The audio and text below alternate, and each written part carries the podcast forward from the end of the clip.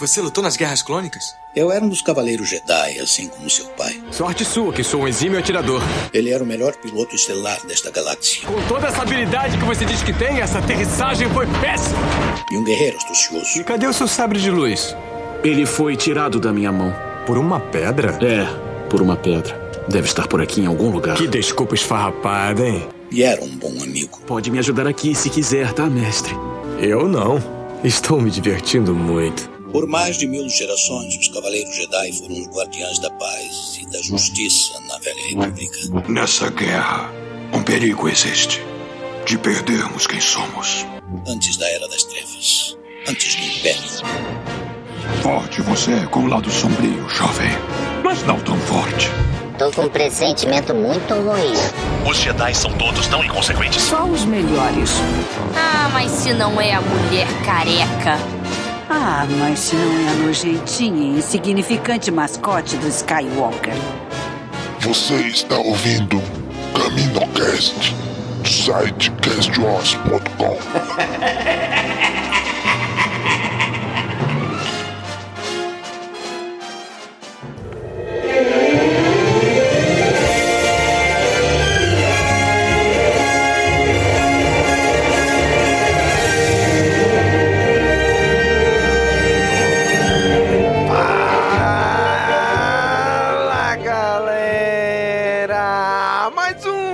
CaminoCast começando! Aqui é Domingos e hoje tá aqui com a gente o Nick. E aí, Nick? Fala galera, aqui é o Nick e o Darth Maul ele quer ser mais fã do Obi-Wan que eu. Eita! a barra que hoje é paixonite aguda.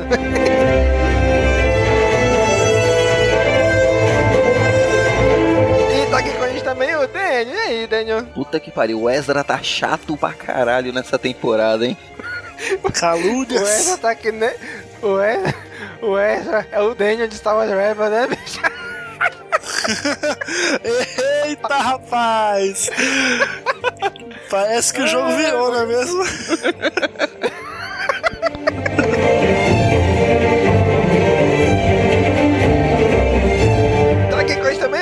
o. E aí, Gobicho? E aí, pessoal, e para derrotar o inimigo, nós precisamos conhecê-lo. Olha aí. Referências. Quem pegou, pegou. Quem não pegou, não pega mais. É legal, é legal que o Gob nem se incomoda mais quando eu chamei de Gobicho, né, bicho?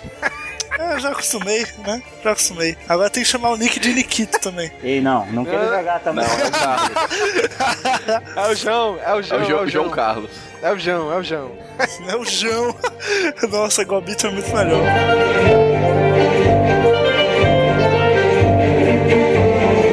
Muito bem, gente. Hoje nos reunimos aqui para comentar, debater e talvez causar uma certa treta aqui interna. Vamos falar aqui da primeira parte da terceira temporada de Star Wars Rebels, até a parte da mid-season, ou seja, os 10 primeiros episódios lançados. Vamos falar sobre eles agora.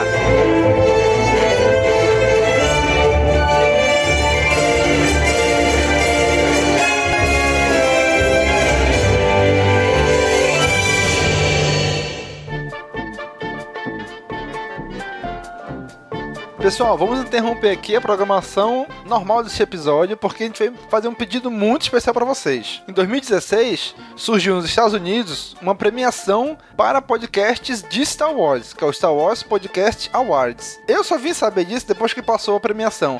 Agora 2017 é o segundo ano e eles têm lá 15 categorias de nomeação para podcasts.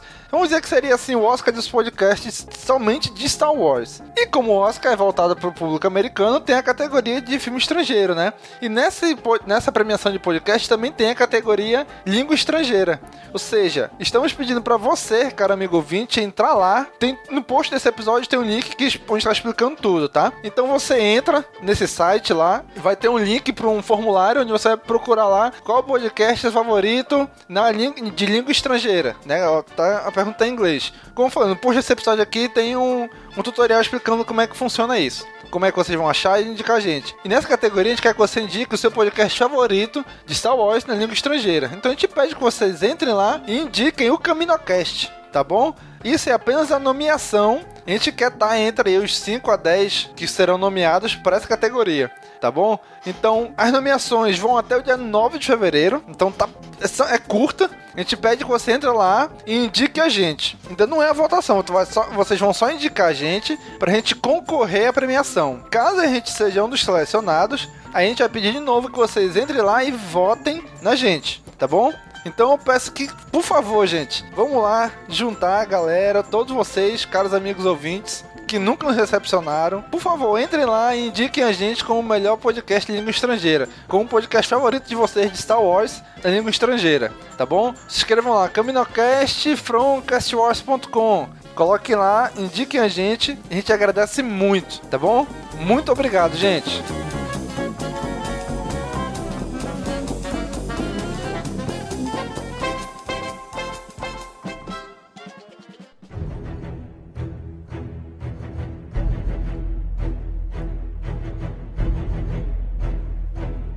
E aí, Star Wars Rebels, cara. Terceira temporada, segunda acabou daquele jeito que era pra ser fantástico, teve aquela falta de coragem no final da segunda temporada e começou a terceira. E aí, cara, como, como assim, antes, antes de a gente falar, como eram, quais eram as expectativas de vocês pra terceira temporada, antes dela inicial, vocês lembram como é que era? Eu acho que a expectativa era alta, pelo que a gente até fez no, no cast do season finale, lá do final da, da, da segunda temporada, a gente tá com expectativa alta, principalmente aquele final, com relação ao o Ezra, né, tá caindo pro lado negro da força, a gente tá com uma expectativa bem boa, né? Ainda aqui é, com algumas notícias que ia ter o, o Tron, essas coisas tava, o hype tava bem alto. O próprio primeiro trailer, né, da, da terceira temporada também levantou esse hype aí ao mostrar o, o, o Tron, né? Pois é, cara, eu tava assim, super no hype, porque o, eu sou muito fã da trilogia Tron, e, cara, o Tron tava lá, todo mundo feliz, cara, o Tron voltou, e eu pensei, cara, essa temporada a gente vai ver o Tron, assim,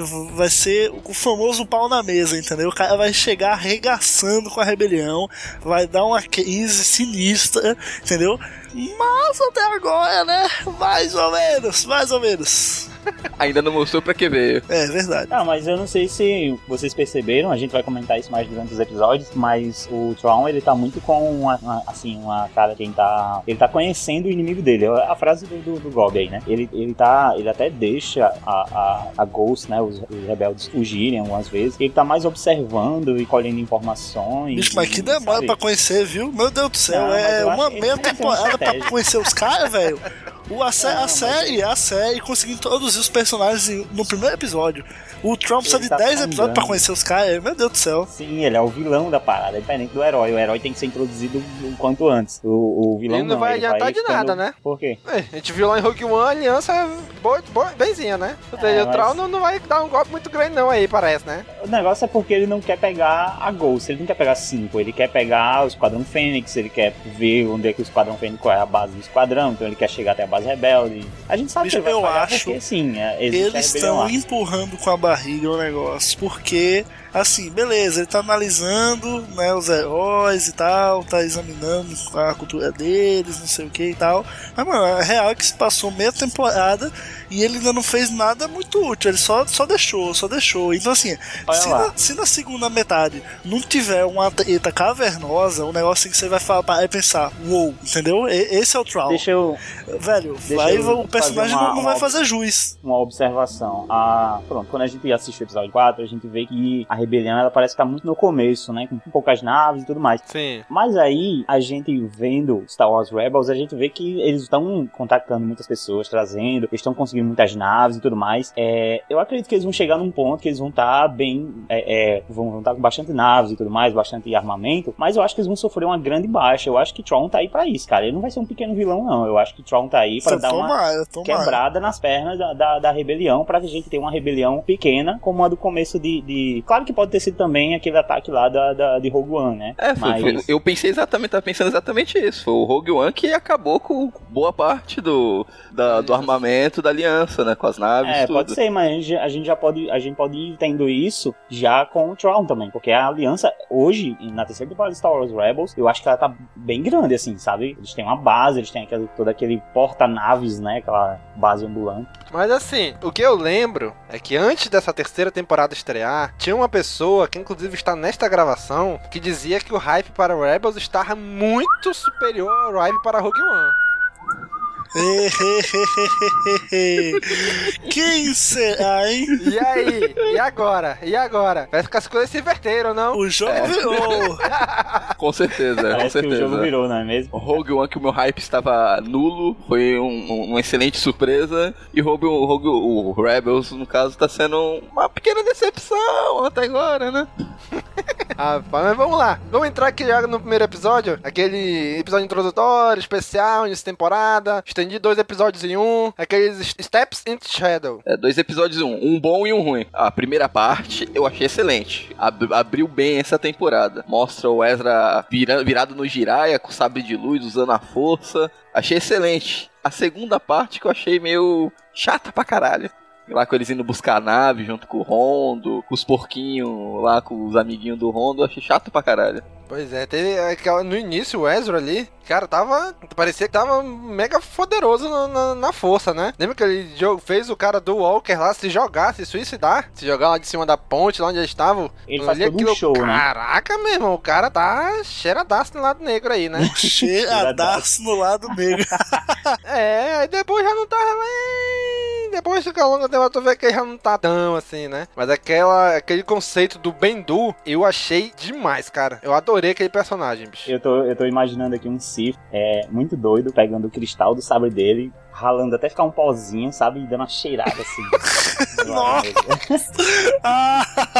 É, então, uma coisa que foi muito boa nessa temporada, que foi muito bem feita, é tudo que é relacionado à força. Essa parte do introdução do Bendu, ou quando todas as partes que envolvem o Darth Maul, a questão do lado negro, tudo Sim, isso ficou muito bom. É, né, cara? Muito tudo isso ficou muito bom nessa temporada. O resto, Cara, eu acho que o Bendu, ele é um personagem muito bacana, porque assim, a gente tinha isso muito no Legends, né, de personagens que não é nem do, do, do lado da luz, nem do lado sombrio, ficava ali no meio, tinha Grey Jedi, tinha altos, altas variantes dessa dicotomia, né? E eu acho legal, assim, mostrar uma figura como o Bendu, que não é um, um Jedi propriamente dito, que, que saiu da, da Ordem, também não é um Sith que saiu da Ordem.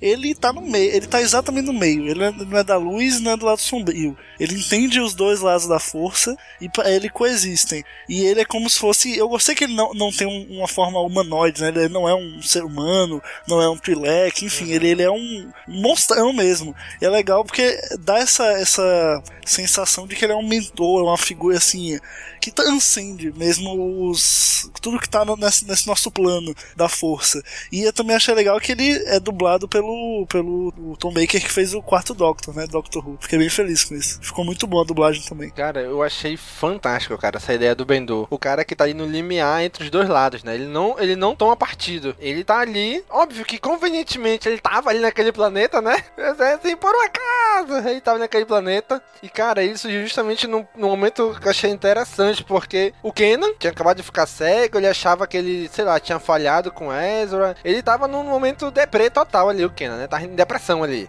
E aí o, o, o, e o Ezra teve que assumir o papel do Jedi da equipe, já que o Kenan se isolou, né? Sim, sim. Botou aquela parada feia pra caramba na cara, gigante, não sei pra quê, que não precisa daquilo, mas botou aquilo na cara fake só. E cara, e é legal que ao longo do episódio o Kenan começa a perceber o que tá acontecendo e o Bendu fala: Cara, eu acordei, foi, foi tu que me acordou, toda a tua perturbação me incomodou na força, eu acordei. Eu achei isso muito legal, cara. Mostrar se construindo também, ainda é- mais o, o Kenan. Eu achei legal que é pra mostrar que ele é um ser tão ligado à força, né? Que só a presença do, do Kanan, é, ele conseguiu ver como se fosse a- o espírito, né? Conseguiu ver ele na força, digamos assim. Então viu que ele chegou causando uma perturbação ali, uma tempestade, como ele fala, né? E também aparece aquela corujinha da força, né? Sim, aquela corujinha ali eu achei legal, cara. Ela tá no eu, final eu da nunca segunda entendi essa temporada e tá coruja, aí. na verdade. É, eu acho que é mais um easter egg da alguma coisa da equipe interna assim, de Rebels, da produção de Rebels, porque a corujinha ela tá ali, mas não até agora não faz sentido nenhum, né? É, eu acho que não vai fazer. A, é meio como se fosse a força olhando ali, observando as coisas, sei lá, alguma coisa do tipo. Eu acho legal que esse episódio também, ele se passa um, alguns meses depois, né, da, da, do último episódio, da última temporada. E aí ele mostrou a diferença, né, que foi acontecendo, uh, uh, como esses personagens foram mudando. Então a gente tem a do Ezra, que a gente já falou aqui, que ele foi tomando, tomando mais à frente, né, da, da equipe Sem contar vezes. que ele cresceu, né? A estatura dele ficou bem maior. É, ele mudou cortou o cabelo. visual, né, tá. Ele tá até com um visual um pouco agressivo, assim, de certa forma, se a gente for comparar com o, o pequeno Ezra, né, da, Também antigo. acho. Era mais criança, era mais inocente, e agora ele tá um, tem um visual mais agressivo. E isso, isso também causou um afastamento, né, muito grande do Ezra pra o Kanan, né. O Kanan, ele realmente ficou muito mais pra dentro, assim, de, de, de meditar, e de, é, isso afastou ele da equipe e do Ezra, né, que é o padawan dele. Então isso causou um, um afastamento que o próprio, o próprio Ezra é, rejeita, né, condena. É, e foi esse afastamento que acabou incentivando, né, o Ezra a buscar o treinamento sozinho e acabando usando lá o Locron Sif, que ele pegou no final da outra temporada. Eu achei tão legal, cara, aquele encontro do Kenan com o Bendu, porque ele vai com aquela. meio aquele bastão ali pra afastar aquelas aranhas gigantes, né? Aí ele começa a conversar com o Bendu e Bendu. Aí quando ele se ajoelha, ele começa a falar com o Bendu. os- Tu vê que os animais ao redor começam a chegar perto do Kenan. Ou seja, meio que ele não é mais perigo pra eles. Sim. Aí, o Ken- aí o Bendu. O que, que é essa vareta aí? Deixa eu ver. Aí ele pode pegar, ele pega e pff, quebra, né? Não precisa disso aqui não, rapaz. Aí o Kenan, rapaz, pelo amor de Deus, o que, que tu faz? Eu achei bem legal isso aí, né? Que aí ele mostra, porque aí ele mostra que ele não precisa daquilo pra lidar com os animais. Ele é um Jedi, ele só precisa da força, né? Então aí ele consegue lidar com as aranhas assim. Aí ninguém vai falar da segunda parte do episódio, né? Todo mundo concorda comigo que foi ruim. É mais uma vez a galera caindo em alguma ideia do Rondo, tá ligado? E não dá em nada. É. Claro, claro que dá, pô. Rende cinco naves só, os rebeldes. É, mas Todo rende um trabalho. episódio- mas rende um episódiozinho meia boca, tá ligado? Podia ficar lá no meio da temporada junto com outros episódios meia boca e tem a temporada. Mas eu achei, o que eu achei legal dessa segunda parte, que seria o segundo episódio, né? Assim, além de ter a introdução do Troll nesse episódio e tal, que. Ah, ok, o Troll, né? A gente parecia ser tão fodástico e tal, até agora nada. Mas eu achei legal porque eles vão lá pegar as Y-Wings, aquela que a gente vê lá no episódio 4, né? Lá com o Esquadrão Ouro. Então, como é que eles conseguem? Aí mostra como é que eles conseguem as naves, né? Inclusive, a gente vê também em Rogue One essas naves. Mas eu- o que eu acho mais legal é porque, assim, mostra que o Rondo é o Rondo, né? Deixa o Ezra sozinho pra trás, lá na estação que vai cair. E o Kenan, lá no outro planeta, conversando com o Bendu e percebe, opa, o Ezra precisa de mim, né? Então, eu achei tão legal aquele... Aquela meio que metáfora, né? Daquela base ali onde ele está caindo, aquele estaleiro caindo. O Ezra caindo pro, pra escuridão e de repente chega a Ghost. Aí quando abre a Ghost, vem a luz lá de dentro e tá o. Kenan na luz. Muito foda, né? Essa simbologia. Sim, eu achei muito legal. Depois ele fala, você vai cair. Você tá caindo. Aí o, aí o Ezra, não, mas tá muito longe, tu não vai me segurar. Como é que tu tá enxergando ele, Ezra? Cara, vem, confia em mim. Aí ele meio que se percebe assim, beleza, né? E vai, né? E essa parte dessa construção da relação dos dois eu achei muito legal. É, isso é, mas isso é algo também que durante a temporada o próprio Ezra vai ficar pedindo pra o Kanan, né? De, de confiar nele. Quando é que você vai confiar mais em mim? Não sei o quê. É, nesse episódio foi, foi o Kanan falando, mas isso se repete durante a temporada. O problema é que o Ezra, quando pede a confiança, é geralmente com algo em relação ao Rondo ou o Mol, né? Aí fica foda. É. De, fica foda de confiar. Foda né? o cara, né? Aí no final mostra ali aquela parte que é tão característica do Tron, né? Do, que, é, que é o estrategista. Sim, Ou seja, cara, eles pô, perdem a Phantom. O, o Ezra deixa a Phantom cair, né? Eles perdem a Phantom. Mas assim, o, o- quando eles vão destruir no final, o cara. A, acho que a governadora Price acho que pergunta, né? E aí, Tron, vamos destruir eles? Não, deixa eles irem. Vamos ver até onde eles são capazes de ir, né? Ou seja, deixou eles chegarem lá só pra ver como é quantas naves ele tinha, como era a frota, como é que era. O Tron nessa hora meio, foi meio estrategista, né? E esse episódio, além de fazer a, a introdução do Tron, né, faz a, a- faz a introdução também da governadora Price, que é Sim, é muito, verdade. muito parecida com a Irina Spalco, né? Que é a- aquela vilã lá do, do último. Do filme que não existe. Indiana Ah. Jones 4. Sim, não, existe sim, filho. E eu, eu adoro aquela vilã. O filme existe e a vilã é boa, eu gosto dela. E é muito igual, cara, bem parecido. A postura e tudo, assim, não só a aparência. Esse episódio aí mostrou essa parte do, do Ashland e do Boga, né? Com o Bendu, da Força. Mostrou a introdução da Governadora Price, do Tron e do esquadrão de Y-Wings aí, né? De Y-Wings. E foi isso, né? É. E esse sim foi um episódio foda. Aí sim. Aí sim. Agora sim. Estamos falando. Isso mesmo. Aí tu já pensa, porra, essa temporada vai ser foda. Começou bem, segundo episódio foda pra caralho. Essa temporada vai ser a melhor. Só que não. É, tanto que a, a- Pronto, tem esse episódio e a- o, o último episódio é praticamente a continuação desse episódio, né? Porque dos episódios. Por isso que você pode pular todos os outros. Bom, se você for assistir, assim, querer ver o que tem de essencial em Rebels, é basicamente isso mesmo, cara. Vai ver o primeiro e a segunda temporada. Metade do primeiro, o segundo e o, o décimo. Não, o primeiro, o primeiro tem que ser todo, porque a esquadrão de Y-Wings ali é importante pra rebelião mais pra frente. E a relação ali do Kenan com Ezra. E- mas os outros já, né? Mas enfim, o segundo episódio mostra aí o Mo indo atrás do Ezra de novo, né? Pra ver atrás do Holocron Sith. E, e isso é outra parada que vai ficando meio chata, assim, durante o Mo repetindo que o Ezra é o aprendiz dele e não sei o que. Fica parecendo. Da onde ele tirou isso, né? Ele botou na é. cabeça que o Ezra é aprendiz dele do nada, né? Isso, do nada, assim, e parece uma carência tão grande, né, cara? De, de pô, dá aqui o meu aprendiz aí, o. Quem tem o aprendiz o quê? É meu. É uma carência do Mo, coitado, pô. Cara, aí não sei se vocês lembram, na segunda temporada, quando voltou da Mid-Season, apareceu a Leia, né? Eles conseguiram três Hammerhead, lembram? Lembro. Aparece, aparece um, não? Pois é, nesse episódio, uma, o do Darth Maul arrebentou e agora, ele destruiu a Hammerhead. A segunda foi destruída em Rogue One. Ou seja, só tem uma com a rebelião, né? É, aparece Isso- uma isso Hammer... se não for destruída ainda. Se eu não me engano, no episódio 10 ou 9 apareceu uma também. Deve ser a mesma, né? Isso eu achei interessante no episódio, como, como, como é, na, no holograma lá mostrou, né, o, o Mo mostrando que ele tinha é, capturado o pessoal da Ghost, né, e pra trazer o, o Ezra e o Kate. Aí ele meio que transmite as coordenadas, aí ele começa a vasculhar a nave, porque o que ele quer? O Holocron Sith. Só que aí começa a vasculhar a nave, percebe e acha o Holocron Jedi do Ken ali, né? Ou seja, veio atrás de uma coisa, conseguiu mais do que ele vai querer, né? É, e ele ainda consegue que, é, a informação de que juntando os dois holocrons, né, mais na frente do episódio, é, ele vai ter mais do que ele teria apenas com o holocron Sith. Porque juntando os dois Holocrons, um Jedi e um Sith, vem um grande poder, mas que pode custar um preço muito alto, né? É, é uma coisa que o, que o Ezra poderia fazer sozinho, que ele consegue manipular os dois holocrons. Uhum. Sim, verdade, né, verdade, não precisaria do, Pois é. do Mo aí, já que ele conseguiu abrir os dois holocrons. Aí ele vai lá, eles voltam lá com o Bendu, o Kenan e o Ezra, pra tentar conversar, pegar os- o Holocron Sith de volta, que tava com o Bendu, né? E o Bendu, olha, tá nessas cavernas aí, vão lá. Aí o Ken,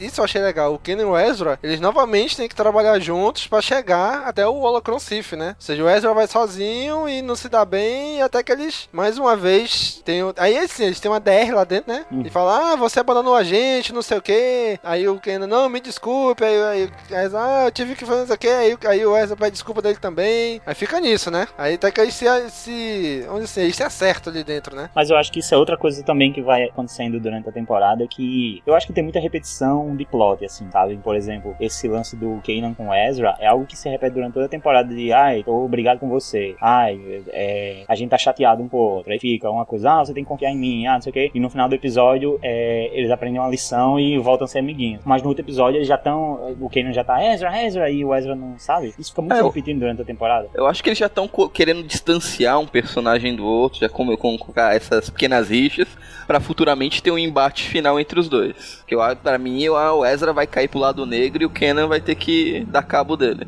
Eita, será? Bom, a gente já sabe, a gente já sabe devido, com esses essas pequenas coisas que estão sendo jogadas nos episódios, de que Ezra não é um usuário da força comum, né? A gente já vê Sim. que ele, ele tem ali, é, pronto, o principal motivo o cara consegue defina os comum. Aí. Defina comum. Não, ele, ele, ele, sabe, você vê que é algo especial nele. Manipula ele, ele os dois vai- lados, é, manipula os dois lados. e ele parece ser É importante isso. pra alguma coisa maior, a chave pra alguma coisa, porque É o Starkiller. ele teve aquele. Cara, pronto, eu acabei, acabei associando muita coisa do Ezra ao ao é, Ga- é, Galen Marek, é o nome do cara, eu Isso, joguei. eu Isso, só- isso. Pronto, eu fui associando um pouco esse crescimento dele, até a aparência dele tá chegando próximo. E, e eu acho que os caras se inspiram um pouco sim nesse no, no, no Galen pra, evoluir o Ezra, cara. Eu acho que vai ter isso aí nele também.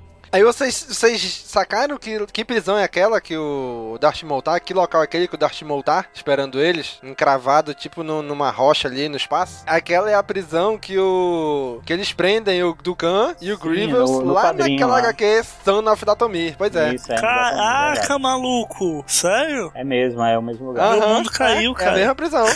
pois é, é a mesma prisão que eles estão lá. E é legal que o, Darth Maul tenta dar cabo do, do Kanan, né? Jogando ele pro espaço. E ele fica fazendo piadinha com, com... Olha, você que você não tem a... Não está com uma visão clara das coisas. ele fica fazendo essas piadinhas, né? com o Kanan. Mas ele joga o Kanan no espaço, mas o Kanan consegue voltar. E aí, cara, acontece aquela parada que a gente viu no thriller, que a gente nunca tinha imaginado, né? Que é fundir, misturar dois holocrons, um Sith e um Jedi, né? Que aí eles têm visão de... Do que eles... Tem, assim, eles conseguem alcançar a resposta de qualquer coisa que eles queiram, né? Ou seja, o Darth Maul quer ir atrás do Kenobi e o Ezra quer saber como destruir os Sith, né? Só que aí ambos têm a visão, só que meio que não é bem clara ainda, né? E, é, e ela é interrompida verdade, pelo na- Kenan. Na verdade é claro demais, assim, é bem brilhante. Nossa, velho. Tão brilhante que até, até a visão do Kenan volta um pouco, né? Consegue não, mas enxergar ali a ô, vocês não acham que isso foi um miguezão na hora, assim, tipo, não, vamos mostrar o Kenan se ele é cego, mas nessa hora ele não vai ser tão cego assim, Não, né? cara, não. Eu, eu achei legal porque mostrou que durante todo esse tempo que o, Ezra, que o Kanan tá cego, ele tá recuperando algo que ele abandonou há muito tempo atrás, que foi a conexão dele com a força. Então, desse momento que ele ficou cego, ele tá meditando bastante e tá, sabe, ele se encontrou mais com a força. Então eu achei interessante ele ser o único que conseguia enxergar no local, porque tava tudo brilhando muito. Então quem enxergava com os olhos não tava vendo, mas ele tava enxergando com a força, ele conseguia ver eles dois, entendeu? Eu achei isso Hum, interessante. até, cara. por- até porque era um, um, um acontecimento usando a força ali, onde a força tava é- sendo muito na forte naquele mesmo. local ali, né? É, Tanto é que no decorrer do- dos episódios, o fato do Kenan ser cego não faz mais diferença nenhuma, né? Pra, pra ele. Shiryu de dragão, Shiryu de dragão. É, o Shihut, Shihut Olha aí. Não mudou nada, né? Inclusive, mais pra frente tem um episódio que eu vou comentar que o Kenan faz coisa assim, que ah, não é possível que ele tá cego, é mentira. Ele tá fingindo essa porra. Ah, eu gosto disso, cara. O cara tá vendo com a força. Acho isso legal. Isso é legal no RPG, porque você ganha vários pontos por, por ser cego, tá ligado? e, com, e comprar uma vantagem que você consegue enxergar na força assim, ainda sobra mais pontos pra você comprar outras coisas.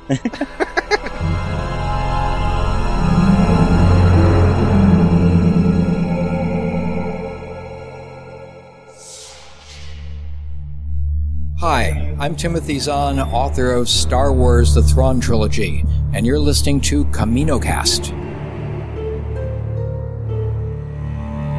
Bom, aí o terceiro episódio re- reapresenta pra gente um personagem é, clássico dos filmes, né? Que pouca gente, na verdade, conhece. Que era muito forte no universo expandido antigo. Quem não conhece tá é voltando. pose, quem não conhece não, não, não, é fã de Ah, verdade. esse, esse Nossa, episódio olha, foi olha. fanservice total. Esse Gob é um galado mesmo, né, bicho? Olha o Gobel, olha o tipo de fã que é o Gobel. É Não, fã- não conhece, o- não conhece o Não Ed, não é o fã, meu querido, pelo amor de Não Deus. conhece o Troll? Você não é fã de Star Wars. Não, porra, Não vai, é fã, Não conhece o fã Antilles? que não conhece o Ed, porra, pô, pera aí, né, velho? Normal, pô. Tu, mas eu, meu, e aí, acho, qual o acho- problema, pô? eu acho coisa completamente natural não conhecer o Ed antigo. Infiéis, infiéis. Tem gente, tem gente que tem problemas. Tem gente que tem problemas com nomes, cara. Fala só aquele piloto lá. Aquele piloto lá, olha, olha que infidelidade, que absurdo. Aquele Qual piloto que é o Ed lá. Antilles? É o gordinho que morre? Nossa senhora. Mas assim, uma coisa legal desse episódio é que eles mencionam de novo o codinome Fulcro, né? Aí, tanto que o Ezra até acha que é a, que é a Soca, né? Ele diz não, que codinome, que o Fulcrum é o codinome de todos os informantes secretos da rebelião. E que foi ideia da própria Soca fazer isso, né? Todos terem o mesmo nome, né? Uhum. E isso foi muito legal, porque eu lembro que nessa época eu ficava, eu ficava especulando, cara, quem será esse Fulcrum? Quem será esse Fulcrum? E eu até cheguei, eu cogitei a possibilidade de ser o Carlos, né? E que mais pra frente a gente vê que é. E isso veio pra responder a sua dúvida. né? Lembra, o, o Domingos, que você tinha falado, não? Que foi o Fulcrum que recrutou o Ed Antilles, Biggs, e você, queria saber Aham. como a Soca fez isso. No final das contas, não foi a Soca. Foi um Ful- outro Fulcrum. Sim, foi o Carlos. Caraca, né? E eu já tinha aí. contado, eu já tinha falado isso num episódio. Talvez o Carlos poderia. O que não, eu tinha falado que talvez ele poderia ter, ter entregado os planos da Estrela da Morte no Rogue One. É, na verdade ele não fez isso, mas ele ajudou a rebelião de alguma forma. Sim, já tá, já, já tá assim, desde aquele episódio dele com o Zeb lá na lua de Geonosis, ficou claro que ele ia fazer alguma coisa pela que, rebelião, que ele né? ia- ele- não, não sei se eu, eu tinha essa dúvida que ele seria um fulcro, né? Porque é uma coisa muito. É too much, eu acho, assim. Mas eu daria, eu já suspeitava que ele ia virar a casaca ou fazer Eu alguma acho que a coisa gente tem que deixar pra falar disso mais quando chegar no episódio. Vamos falar do Ed Antilles? Verdade. Sim, que aí a Sabine entra, se infiltra de novo no Império, né? Porque já que ela já tinha sido da Academia Imperial, então ela conhece mais ou menos como funcionam as coisas ali, né? Aí a gente já tem o Ezra sendo chato pra caralho de novo, falando que ele que tem que ir na missão, porque ele já, já fez missão infiltrado, que não sei o que, que ele que tem que ir. Mano, eu tenho que concordar com o Danny, o Ezra tá chato, cara, tá insuportável. Eu acho que o o Ezra vai surpreender, vai surpreender. Se fosse o Kanan, acho que ele já tava pensando, tipo, cara, cai logo pro lado negro pra eu passar a faca, assim. Agora, cara, eu achei legal que eles. Os simuladores que eles usam, né? Que a parada era bem real, né? Que tanto quando ele- eles começam a usar, eu pensava que era real a parada. Só no final que fala, opa, Sim, é, verdade, não é tão real, é só simulação. E na simulação já tem a Ghost lá, né? Ou seja, a Ghost já causou tanto problema que já colocaram ela na simulação como inimigo, né? Não é, cara? Já, te- já teve reconhecimento. Aí eu, eu vendo esse episódio, eu parei pra analisar uma coisa. O esforço pra conseguir um piloto, recrutar um piloto pra rebelião é tão. Vale, vale tanto, assim, esse esforço? Infiltrar alguém, o risco de perder nave, perder pessoal pra recrutar um, dois pilotos? É, cara, Sei, é- eu concordo. tá escasso. Eu Tá, concordo pois que, é. o, que o, o- Assim, os esforços são grandes, eles deviam ganhar uma recompensa maior. Nessa eu entendo que a questão era piloto, tava realmente faltando. Mas tem episódios que realmente você fica com essa sensação de, de que é um esforço muito grande e, e muitas perdas pra poucos ganhos, sabe? Não, eu fico imaginando a possibilidade de perder vários pilotos treinados que já são da rebelião pra recrutar dois, três. Mas é que tá, pô, eles não sabiam quantos estavam lá dentro. Falou, olha, tem pilotos que querem sair, que eles querem entrar na rebelião. Então a Sabine foi lá descobrir quem era, né? Foi, tipo, podia ser dois, podia ser três, podia ser dez, podia ser vinte. Então a Sabine foi lá, descobriu que era três. E assim, a gente olhando, de, a gente que tava como espectador aqui, a gente sabe que o esforço é grande pra pouca coisa. Mas imagina eles lá dentro. Eles não sabem. Eles, é, a, a rebelião é tão escassa, as coisas pra ele, que qualquer coisinha pouca. O próprio Tron fala isso no final do primeiro episódio, né? A governadora Price fala, né? Ah, mas pra que esforço tão grande? Por apenas cinco naves? Aí eles falam, porque é o que eles têm. É o pouco que eles têm. Então eles têm que se agarrar nesse pouco que eles têm, né? Pra ir, pra ir é, fortalecendo a rebelião. Mesmo que seja de pouquinho em pouquinho. Aí é tanto esforço pra ir recrutar três pilotos, sendo que um ainda morre no meio do caminho. Mas, acaba ficando com amigo, dois. O, o piloto que eles conseguiram foi o Ed Antilles, cara. É verdade, Assim. né? Já a força os guiou. Ele, pelo menos durante o antigo, lá no, no antigo universo expandido, e eu acredito que eles que vão acabar recanonizando isso através de outro livro, o cara é muito bastante importante, cara. Tem várias missões aí que o cara vai completando e tudo mais. Aliás, o episódio ele ia ser sobre o, o Briggs, na, o Biggs, na verdade. É, depois Uhum. é que eles mudaram pra o, pra o. Aí eu tenho que fazer uma revelação aqui. Eu, como. Eita! É, sempre quando eu vejo o nome o Ed e o Biggs, eu. é, a minha primeira associação não é com Star Wars. É com Final Ele é Fantasy. Briggs? não, Final Fantasy. Todo jogo do Final Fantasy eles fazem uma homena- homenagem que tem dois, dois personagens, o Ed e o Biggs. Sério? Sério. Poxa, uma homenagem forte mesmo, cara. E sempre. E, e eu, como sou fã, sempre joguei todos os jogos da, de Final Fantasy. Sempre quando eu vejo os nomes, eu primeiro lembro do Final Fantasy, pra depois relacionar com os pilotos do, dos filmes. Mas, mas eles são pilotos ou motorista, alguma coisa? Na, na verdade, eles costumam ser alívio cômico, soldadinhos Ah, aleatórios. É só. É só uma homenagem, tá lá. legal, legal. Cara, e nesse episódio a gente viu a gente Carlos também ajudando eles a fugirem, né? Mas a gente fala, ele fala assim: olha, eu tô ajudando isso pelo que o Zeb fez por mim lá naquela lua. Diz pra ele que tá pago a dívida, né? Então eu fiquei, opa, então será que é ele que é o cara que tá ajudando ou só ajudou nessa hora? né? Então já, já fica aquela. Já ficou aquela desconfiança dele ali, né? É, pelo visto o Zeb não falou pro pessoal, né, o que acontecido naquele dia. Então eles ficaram surpresos, assim. Pois é, então assim, meio que já tava dando um indício, mas não, não tinha como dizer que era verdade, né? Não tinha a gente como afirmar ainda, né? É, foi um episódio Lulu Santos, né? Lulu Hã? Santos. Como assim? É, não, não vou dizer que foi ruim, mas também não foi tão bom assim. Nossa! Puta merda, bicho. Ei, mas é aquela briga ali da Sabine com a governadora Price, hein? As duas sa- saindo no, no braço ali. Porra, gostei. É, cara, Foi bonito. foi só o finalzinho que ela foi atingida por aquela arma ali. É bem, é bem, é bem coisa de que acontece com imperiais nessas séries animadas de Star Wars, né, cara? Acaba que eles são meio patetas, assim. Não, não que sejam patetas, mas eles caem em armadilhas, assim, fácil, sabe? Essa coisa. Mas foi interessante, sim, o combate. Bom, então, partindo já aí pro quarto episódio. Agora vai a é o sequência Heroes- de. Heroes. Agora sequência de episódios merda.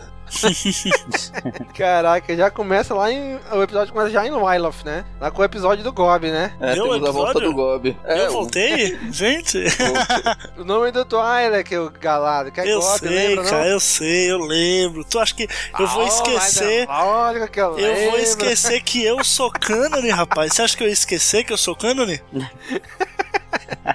Caraca, aqueles bichinhos ali do, do, dos Twi'leks, o bicho corre, hein, mano? Corre mais rápido que aquelas motoquinhas do- dos imperiais lá. Cara, Gob, Esse que episódio homem. Foi bem ruim, né? Acho Fala que o que salvou, foi o caído. salvou esse episódio foi o Gob. Não, mas falando sério agora, esse episódio eu gostei de um ponto que deu pra mostrar assim, o- acho que foi a primeira vez real assim, acho que foi o primeiro contato do Tron com o a, a- o crew da Ghost, não Alguém foi? da Ghost. Exato. Isso, então assim, foi, isso, foi bacana esse primeiro contato e ver que o Tron já tinha o conhecimento deles ali e ver como ele, eles. a visão deles do Tron também, entendeu? Então, assim, acho que o episódio foi legal por conta disso. Lógico que não, não aconteceu nada muito importante, nada muito relevante. A gente aprendeu um pouquinho da cultura do, dos Twi'leks e tal, mas, assim, acho que o episódio foi legal por conta disso, sabe? Foi. foi teve, teve assim importância no meu, não foi um 100% filler. Assim, mostrou um pouquinho, por incrível que parível, da história do Chopper, né? Sim, é verdade. Eles chegam lá, o Ezra, o Ezra disfarçado lá de Scout Trooper, levando a Era, que ela vai recuperar o Calicore, né? Um- uma relíquia do povo, né? A bonequinha. Então, é, tá ali o, o Chopper admirando uma nave, uma Y-Wing caída, que era, pelo que deu a entender, a Y-Wing dele, né? Onde ele Sim. tinha caído e que ele era das Guerras Clônicas, né? Que a Era recuperou ele ali, né? Conseguiu ele ali. Ah, mas tirando isso, acho que dispensa, né? É, eu também acho. Pois é, aí, assim, mostra o primeiro encontro do Tron com a Ghost, o pessoal conhecendo o Tron e o Tron conhecendo o pessoal da Ghost, né? E já mostra, assim, que ele conhece de, de arte. Assim, eles estão trazendo de volta aqui a, a essência do Tron, né? O estrategista que conhece os inimigos pela arte e que ele é sangue frio, né? E uma coisa legal é que tem uma hora que o Tron meio que perde a cabeça, né? Com aquele subordinado dele ali, que era, sei lá, meio pateta. E ele meio que perde a cabeça e parte pra cima do cara, né? Ele puxa o cara pelo, pela gola ali, aí ele, desculpe, não sei o que e tal, né? Meio que ele percebeu que ele saiu da compostura e ajustou, ajeitou o cara de novo, pede desculpa deles e tal, né? Mas, ou seja, o Tron já não é tão sangue frio, tão cabeça no lugar quanto é nos livros do Timothy Zahn, né? Da trilogia Tron. Ele perdeu a cabeça aí numa hora, né? Eu achei interessante, cara, porque mostra falhas, né, no vilão. A gente não tem um personagem frio, né, um personagem totalmente calmo. É, A gente, a gente sabe que ele é isso. Ele é calmo, ele analisa tudo, ele tá sempre pensando. A gente viu isso, já viu esse lado dele. É, e isso torna ele, sabe, aquele vilão perfeito. Ele tem a estratégia correta, ele tá sempre pensando, maquinando. Mas aí a gente vê que ele tem sim um descontrole. Algo faz ele sair de- da linha. E Ponto fraco. quando mostram isso, é porque isso vai ser utilizado pra queda desse personagem. Geralmente é isso que vai acontecer. Então pode ser que o grupo venha a, a saber esse ponto fraco, ou mesmo não sabendo, é, vão tocar nesse ponto fraco, para que ele venha a mostrar alguma falha, sabe? Alguma abertura. A última coisa que eu achei legal desse episódio é que no finalzinho ali, é, a Era tá conversando com o pai dela, né, com o Shan, e diz: Olha, eu tive que recuperar essa, esse negócio aqui, que era lembrança da mamãe e tal.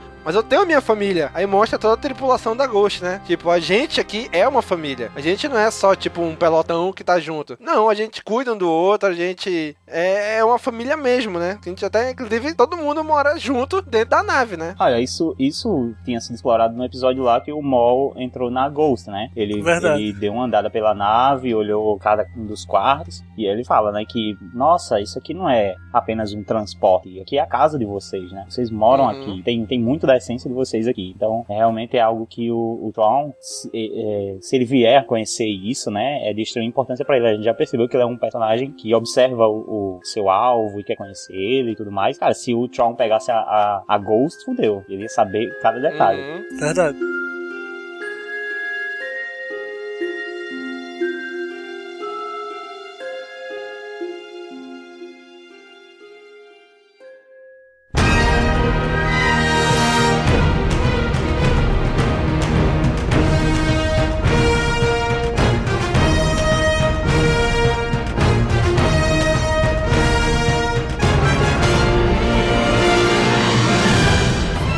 Já tá entrando agora no quinto episódio, The Last Battle. Que aí eu não sei se é um episódio de Star Wars Rebels ou se é um episódio de The Clone Wars. Sim. É um episódio Essa- desnecessário. Eu vi em algum lugar que eles tinham, eles tinham remodelado a, a, a logo de. retrabalhado a logo de Rebels nesse episódio pra ela ficar mais parecida com a de The Clone Wars, deixar ela mais amarela. Mas sinceramente eu não vi muita diferença, não, sabe? Eu acho que seria mais interessante se eles tivessem feito aquele quadradinho, colocado o nome Star em cima, Wars embaixo e o Rebels no meio. Aí seria foda. Aí eu teria pau livre. Pois é, eles fizeram meio que ali, o que? Uma homenagem, né? Eles só mudaram as cores do, da logo de Star Wars Rebels, né? E nem, nem Pra amarelo, como não, galado. Coloca, coloca no final aí, coloca no final aí. Ah, no final, eu achei. Eu, eu vi. Ah, eu vi no começo, porra. Então eu não vi do, do final, não. A do final é Clone Wars toda. Ah, pô. Então tá aí. Eu vi, eu vi do começo, eu fiquei olhando do começo, procurando. Deixei dois episódios lado a lado. e Eu, não, cara, não tem diferença aqui, como é que pode? Então, no final da logo eles colocaram de amarela, que nem de Clone Wars, né? Mas, cara, é um episódio assim. Eu acho que não sei se foi o que eu menos gostei, mas foi um dois, né? Que eles chegam ali num planeta, sei lá, abandonado, onde o Rex meio que. O Rex mudou, né? Porque até então ele, tá- ele sempre era de boa, era tranquilão. Chegou ali já tava. Parecia até que tava meio ranzinza assim ali, né? Então mudou ali porque. porque ah, Lembrou porque da aqui guerra, É um resquício né, das guerras. É, que é um, re- resquício das guerras clônicas, não sei o que. Então ele tem que lidar também com isso. Porque afinal o Rex é um dos, foi um dos poucos Clone Troopers que não seguiram a Ordem 66, né? Eles conseguiram tirar o chip antes do momento. E eu achei legal a resposta de Kanan pra essa atitude do, do Rex, né? Que ele fala: batalhas deixam cicatrizes. Algumas você, você pode não ver. Eu achei isso muito frase inicial de The Clone Wars, sabe, cara? Também podia ter. Aham. Esse episódio podia ter começado assim: o espaço verdade. e a frasezinha azul, sabe? Eles vão nesse lugar lá que tem uma fragata separatista caída. Tem um droid, aqueles droids táticos, né? da- Das guerras clônicas que estão lá também. Tem alguns esquadrões ali de, daqueles soldados de batalha, daqueles droids de batalha. E meio que eles vão entrando, vão avançando, vão avançando. E chegam lá. E o Zeb tá lá em cima, preso. E, e vão indo e vão indo. E eu falei, cara, no fim das contas, esse episódio só prestou pra uma coisa. Pode dizer que as guerras clônicas acabaram. E que eles conseguiram uma nova Phantom, que é uma- aquela nave que era separatista. Eles também chegaram no, fi- no final, assim, teve um momento em que eles chegaram à conclusão de que ninguém venceu as guerras clônicas. Nenhum dos dois lados que Isso. guerreava venceu. Quem venceu foi o Império, porque depois do fim da guerra veio o Império e nenhum dos dois lados, né, o separatista nem a República, tomou o partido. Então, é, é meio que muitos anos depois eles, sabe, tiveram uma epifania, assim, de- do que aconteceu. Perceberam que, na verdade, os dois lados foram manipulados, né? Eu gostaria que esse, que esse droid tivesse ficado com a rebelião. Eu acho que seria interessante. É, eu gostaria que esse episódio não tivesse existido. Nossa, Daniel. Ai, caraca, mas Danny é muito. coração muito de pedra, né? Ah, porra, chato pra caralho, porra. Fala a verdade. Esse droid ele é parecido com aquele. Eu não sei se é o mesmo droid, duvido muito seja o mesmo droid, mas é parecido com aquele que aparece em Onderon, né? Lá na, na guerra lá. Que aparece o da- guerreiro lá em foi Wars. muito tempo. Mas deve ser do mesmo modelo, porque sempre tinha esse modelo de droid em vários lugares da- durante as guerras clônicas. Eu acho que não é o mesmo de batalha. o de Onderon acho que ele tinha uns. Ele tem algumas coisas verdes, assim, uma, uma decoraçãozinha verde. Ah. Outra coisa que esse episódio mostra também é que esse, esse droid, é, ele tava meio que testando uma, uma estratégia, né? E aí ele ficou Uhum. muito tempo lá preso, querendo testar essa estratégia. Tanto que quando eles, eles capturam o pessoal da Ghost, eles chamam eles de separatistas, né? Isso. Mas eu achei legal, cara, esse episódio trazer de volta todo esse caminho The Clone Wars. Eu vi ver esse. Engraçado que eu tinha muita raiva desses, desses droids em The Clone Wars e agora eu assisti nesse episódio, sabe? Mó felizão em, em eles falando lá, Roger, Roger. Roger, Roger. Eu não fiquei Tá feliz, não. demais. Sempre odiei ele, sempre vou odiar. Aí, tamo junto, Cláudio. Não, você, ter, você teria odiado mesmo se tivessem continuado com a ideia original desse episódio. Que na ideia original, ia, é, o, o Ezra, ele ia fazer amizade com um desses robôs. Nossa, velho. de, de amizadezinha, sabe? Nossa, isso ia ser muito chato, cara. Do, diga aí, Eu dois já vi isso aí, chatão. pô. É o quê? Já vi isso aí, pô. Livro Marcas da Guerra tem isso aí.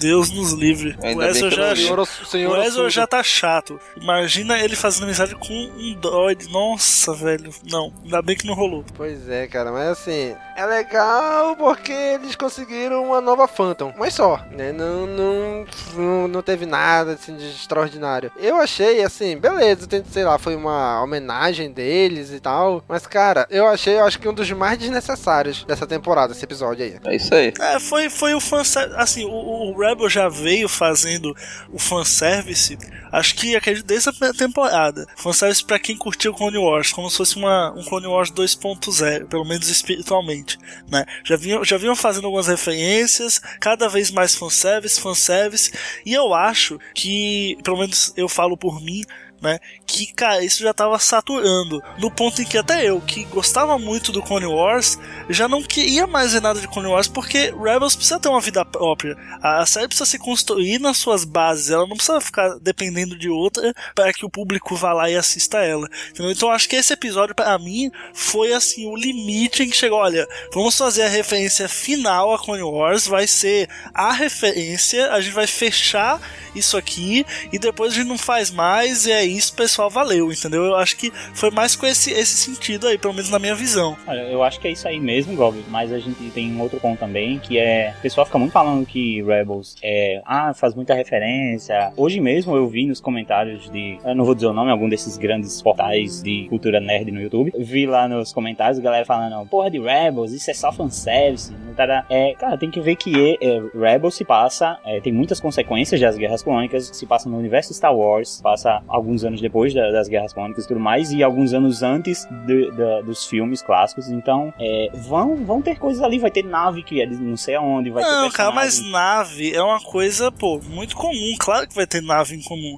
A parada é ficar trazendo personagem de volta. Trouxe o Rondo, aí traz o Rex, aí a Soca. Tudo bem que eu gosto muito Epa, da Soca. Dobre sua língua ao falar de Rondo, hein? não, o que eu acho, o que eu, o que eu não aceito é o cara vir tirar onda comigo quando eu vou falar do Boba Fett, mas o cara vem defender Rondo aqui no podcast, cara. É um absurdo, isso é uma vergonha.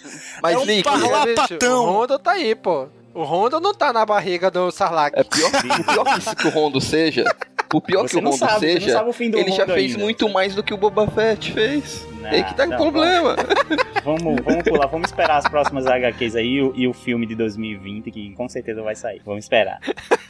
Só porque o cara não conseguiu. Só porque o cara não conseguiu pegar o look, mas, porra, tava o, o, o R2 lá, cara. O R2, ninguém vence o R2.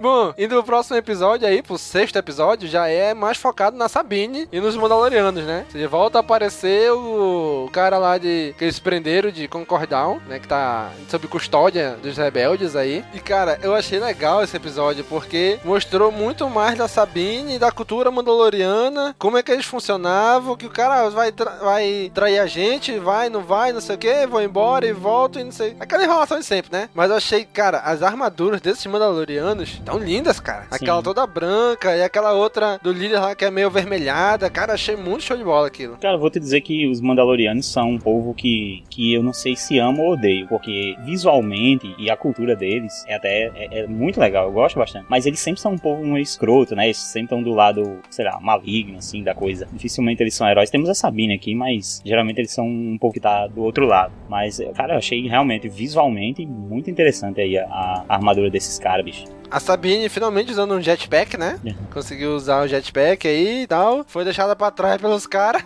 mas depois ele, pelo cara lá, mas depois ele voltou pra ajudar eles, né? Eu achei legal no começo do episódio que. É, duas coisas eu achei legal. Eu achei legal como a câmera veio entrando na, na base lá rebelde e foi entrando até na, na cela, né, do, do Hal. Aí mostra lá a, a Sabine jogando lá com ele, um jogo bem interessante que no roteiro original seria o, o, o de Jarik, né, mas só que eles quiseram Sim. adaptar para uma coisa mais da cultura mandaloriana mesmo. Então a gente vê que é uma tem uma estrutura mais cubo e parece ser um jogo meio de estratégia, meio de guerra, né, algo assim, com armas e tudo mais, é bem mais voltado para a cultura mandaloriana mesmo. Sim, aí no final do episódio mostra que o Hal, ó, beleza, galera, vou virar rebelde com vocês. Também perdeu todos os Mandalorianos que eram debaixo do comando dele, né? Não tem mais nada pra fazer. Beleza, vou entrar pra rebelião agora. É, o lance é que ele achou que tinha perdido. É, ele achou que o, o pessoal dele só tinha sido atingido porque ele não tava lá pra defender, né? Então ele colocou a culpa na rebelião por ter levado ele. Sendo que depois ele descobre que eles iam ser traídos, na verdade. Então eles iam ser atacados quando estivessem com as, com as defesas baixas. E ele acabou sendo salvo pela rebelião e não, é, é, e não foi o motivo da queda do poder, pelo menos do grupo dele lá. Ele só tá vivo porque a rebelião tirou ele de lá. Lógico que tirou preso, levou em custódia, né? Mas tirou, né?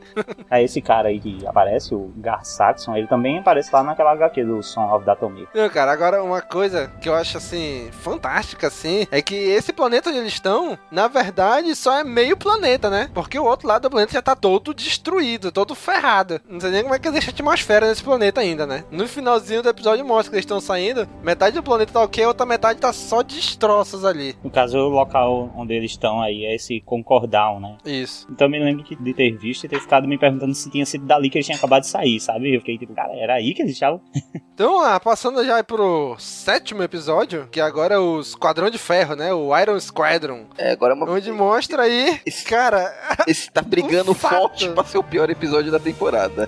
Não, esse é o pior. Esse é o pior total, assim. Ganha. Não é, cara, Nossa, não é. Tem o 8, o 8 também é cruel. Não, é, tem um pior ainda.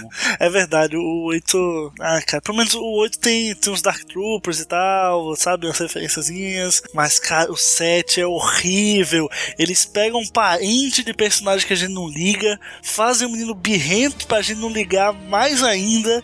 Ah, e depois botam 20 minutos de uma batalha no espaço que ninguém liga também.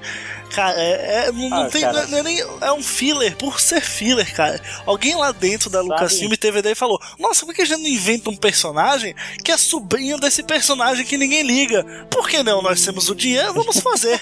Entendeu? Foi isso. Porque não tem nada Não, mas sabe- conectado com o resto, cara. Sabe o que esse episódio é? Esse episódio é, esse episódio é isso aqui, ó. Esse episódio aí, na verdade, é aquela coisa. Nós temos dinheiro, vamos fazer um episódio é, para fazer personagens homenageando a nossa equipe, porque essa galerinha aí, esses três meninos, eles são simplesmente homenagens à galera lá do Rebels Recon e do Star Wars Show, cara. Tipo essa Guti Terry aí, a, a menina lá do cabelo colorido, ela Sim, é baseada na Andy Na Gutierrez, é do Star Wars Show, tô ligado. Mas, Pronto, cara, pô, exato, exato. ninguém liga, velho. Eu, pô, eu gosto muito de Star Wars Show, sei quem é, peguei a referência e tal, mas, porra, bitch please, né, cara? Só porque você trabalha com a pessoa do, do lado, isso, cara. ela Foi não merece isso, ser homenageada, né, queridão? Tem as pessoas que vêm, né? Cadê a consideração aí com, com, com a continuidade da história, com. com Não, O lance, o lance é coloca uma homenagem num episódio que é num episódio interessante, sabe? Não faz um episódio tosco só pra isso. É verdade. tipo, bota lá, bota lá no cantinho assim, ela lá, tipo, tá lá, é cânone, valeu, sabe? Não precisa fazer uma coisa É em tipo torno. assim, o, o Daniel, o Daniel tá falando que aquele episódio lá do Antilles é, é. Ah, o que salva é porque tem um Antilles. Então, chegando a essa conclusão de que se o episódio é ruim, se pelo menos tem uma referência, algo que vai contribuir, Sim. beleza. Mas, cara, o episódio é ruim e,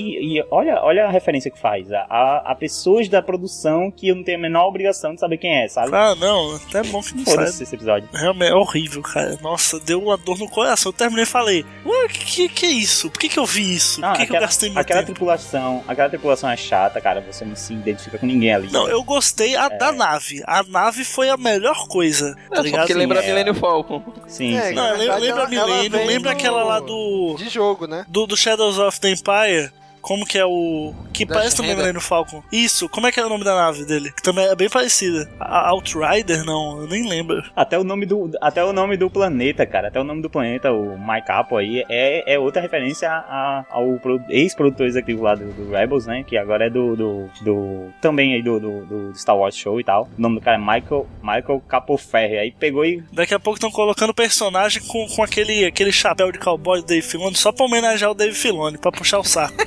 Vocês não, Não vocês duvido, não não acham? duvido. vocês não acham que essa queda de qualidade dos, dos episódios não se deve ao fato do David Filoni estar mais afastado da produção? Não, não acho. E que deixou, que deixou eles fazer uma bosta que é esse episódio? Você acha que o David Filoni tivesse na produção, ele, ele ia deixar fazer um episódio desse? Não, Eu acho que é pelo fato de ter é- sabe o 22 quê, cara? episódios. 22 episódios. Exato. É 22 episódios, cara. Não dá pra fazer 22 episódios dentro do, sabe, do cânone, dentro da Não, história principal. que dá, né? dá. Que- Dá, dá, Mas dá. é mais Dá, difícil. mas Tipo, eu entendo. Sabe o que podiam fazer? Dá, mas aí, ia ter uma temporada aí é- só, pô. Aí é onde entra o brilho do Clone Wars. Porque Clone Wars ele não se atém a seguir uma linha única, a seguir um, núcleo de personagens únicos. Ele, ele explora diversos aspectos do, do universo durante as Guerras Clônicas e cada um tá no seu arco. No caso do Rebels, ele segue um grupo, já ele segue uma linha única. Então, meio que a galera sente na obrigação de tudo que tá dentro da série ser atrelado a esse grupo. E eu meio que discordo disso. Porque, tipo assim, você quer, você quer fazer 22 episódios na temporada? Beleza, você faz. Mas você faz assim, pô, vamos fazer, vamos escrever a linha temporal dos personagens. E supondo que vai dar, tipo, 15 episódios. Massa. Fica com os 15 episódios. E aí você, fazendo 22 no total, você pega os outros 7, faz um arco, tipo, sem, sem, sem o núcleo da Ghost, sei lá, bota outra coisa, porque é Star Wars Rebels, entendeu? Então você, tipo, tem toda a Aliança Rebelde pra explorar.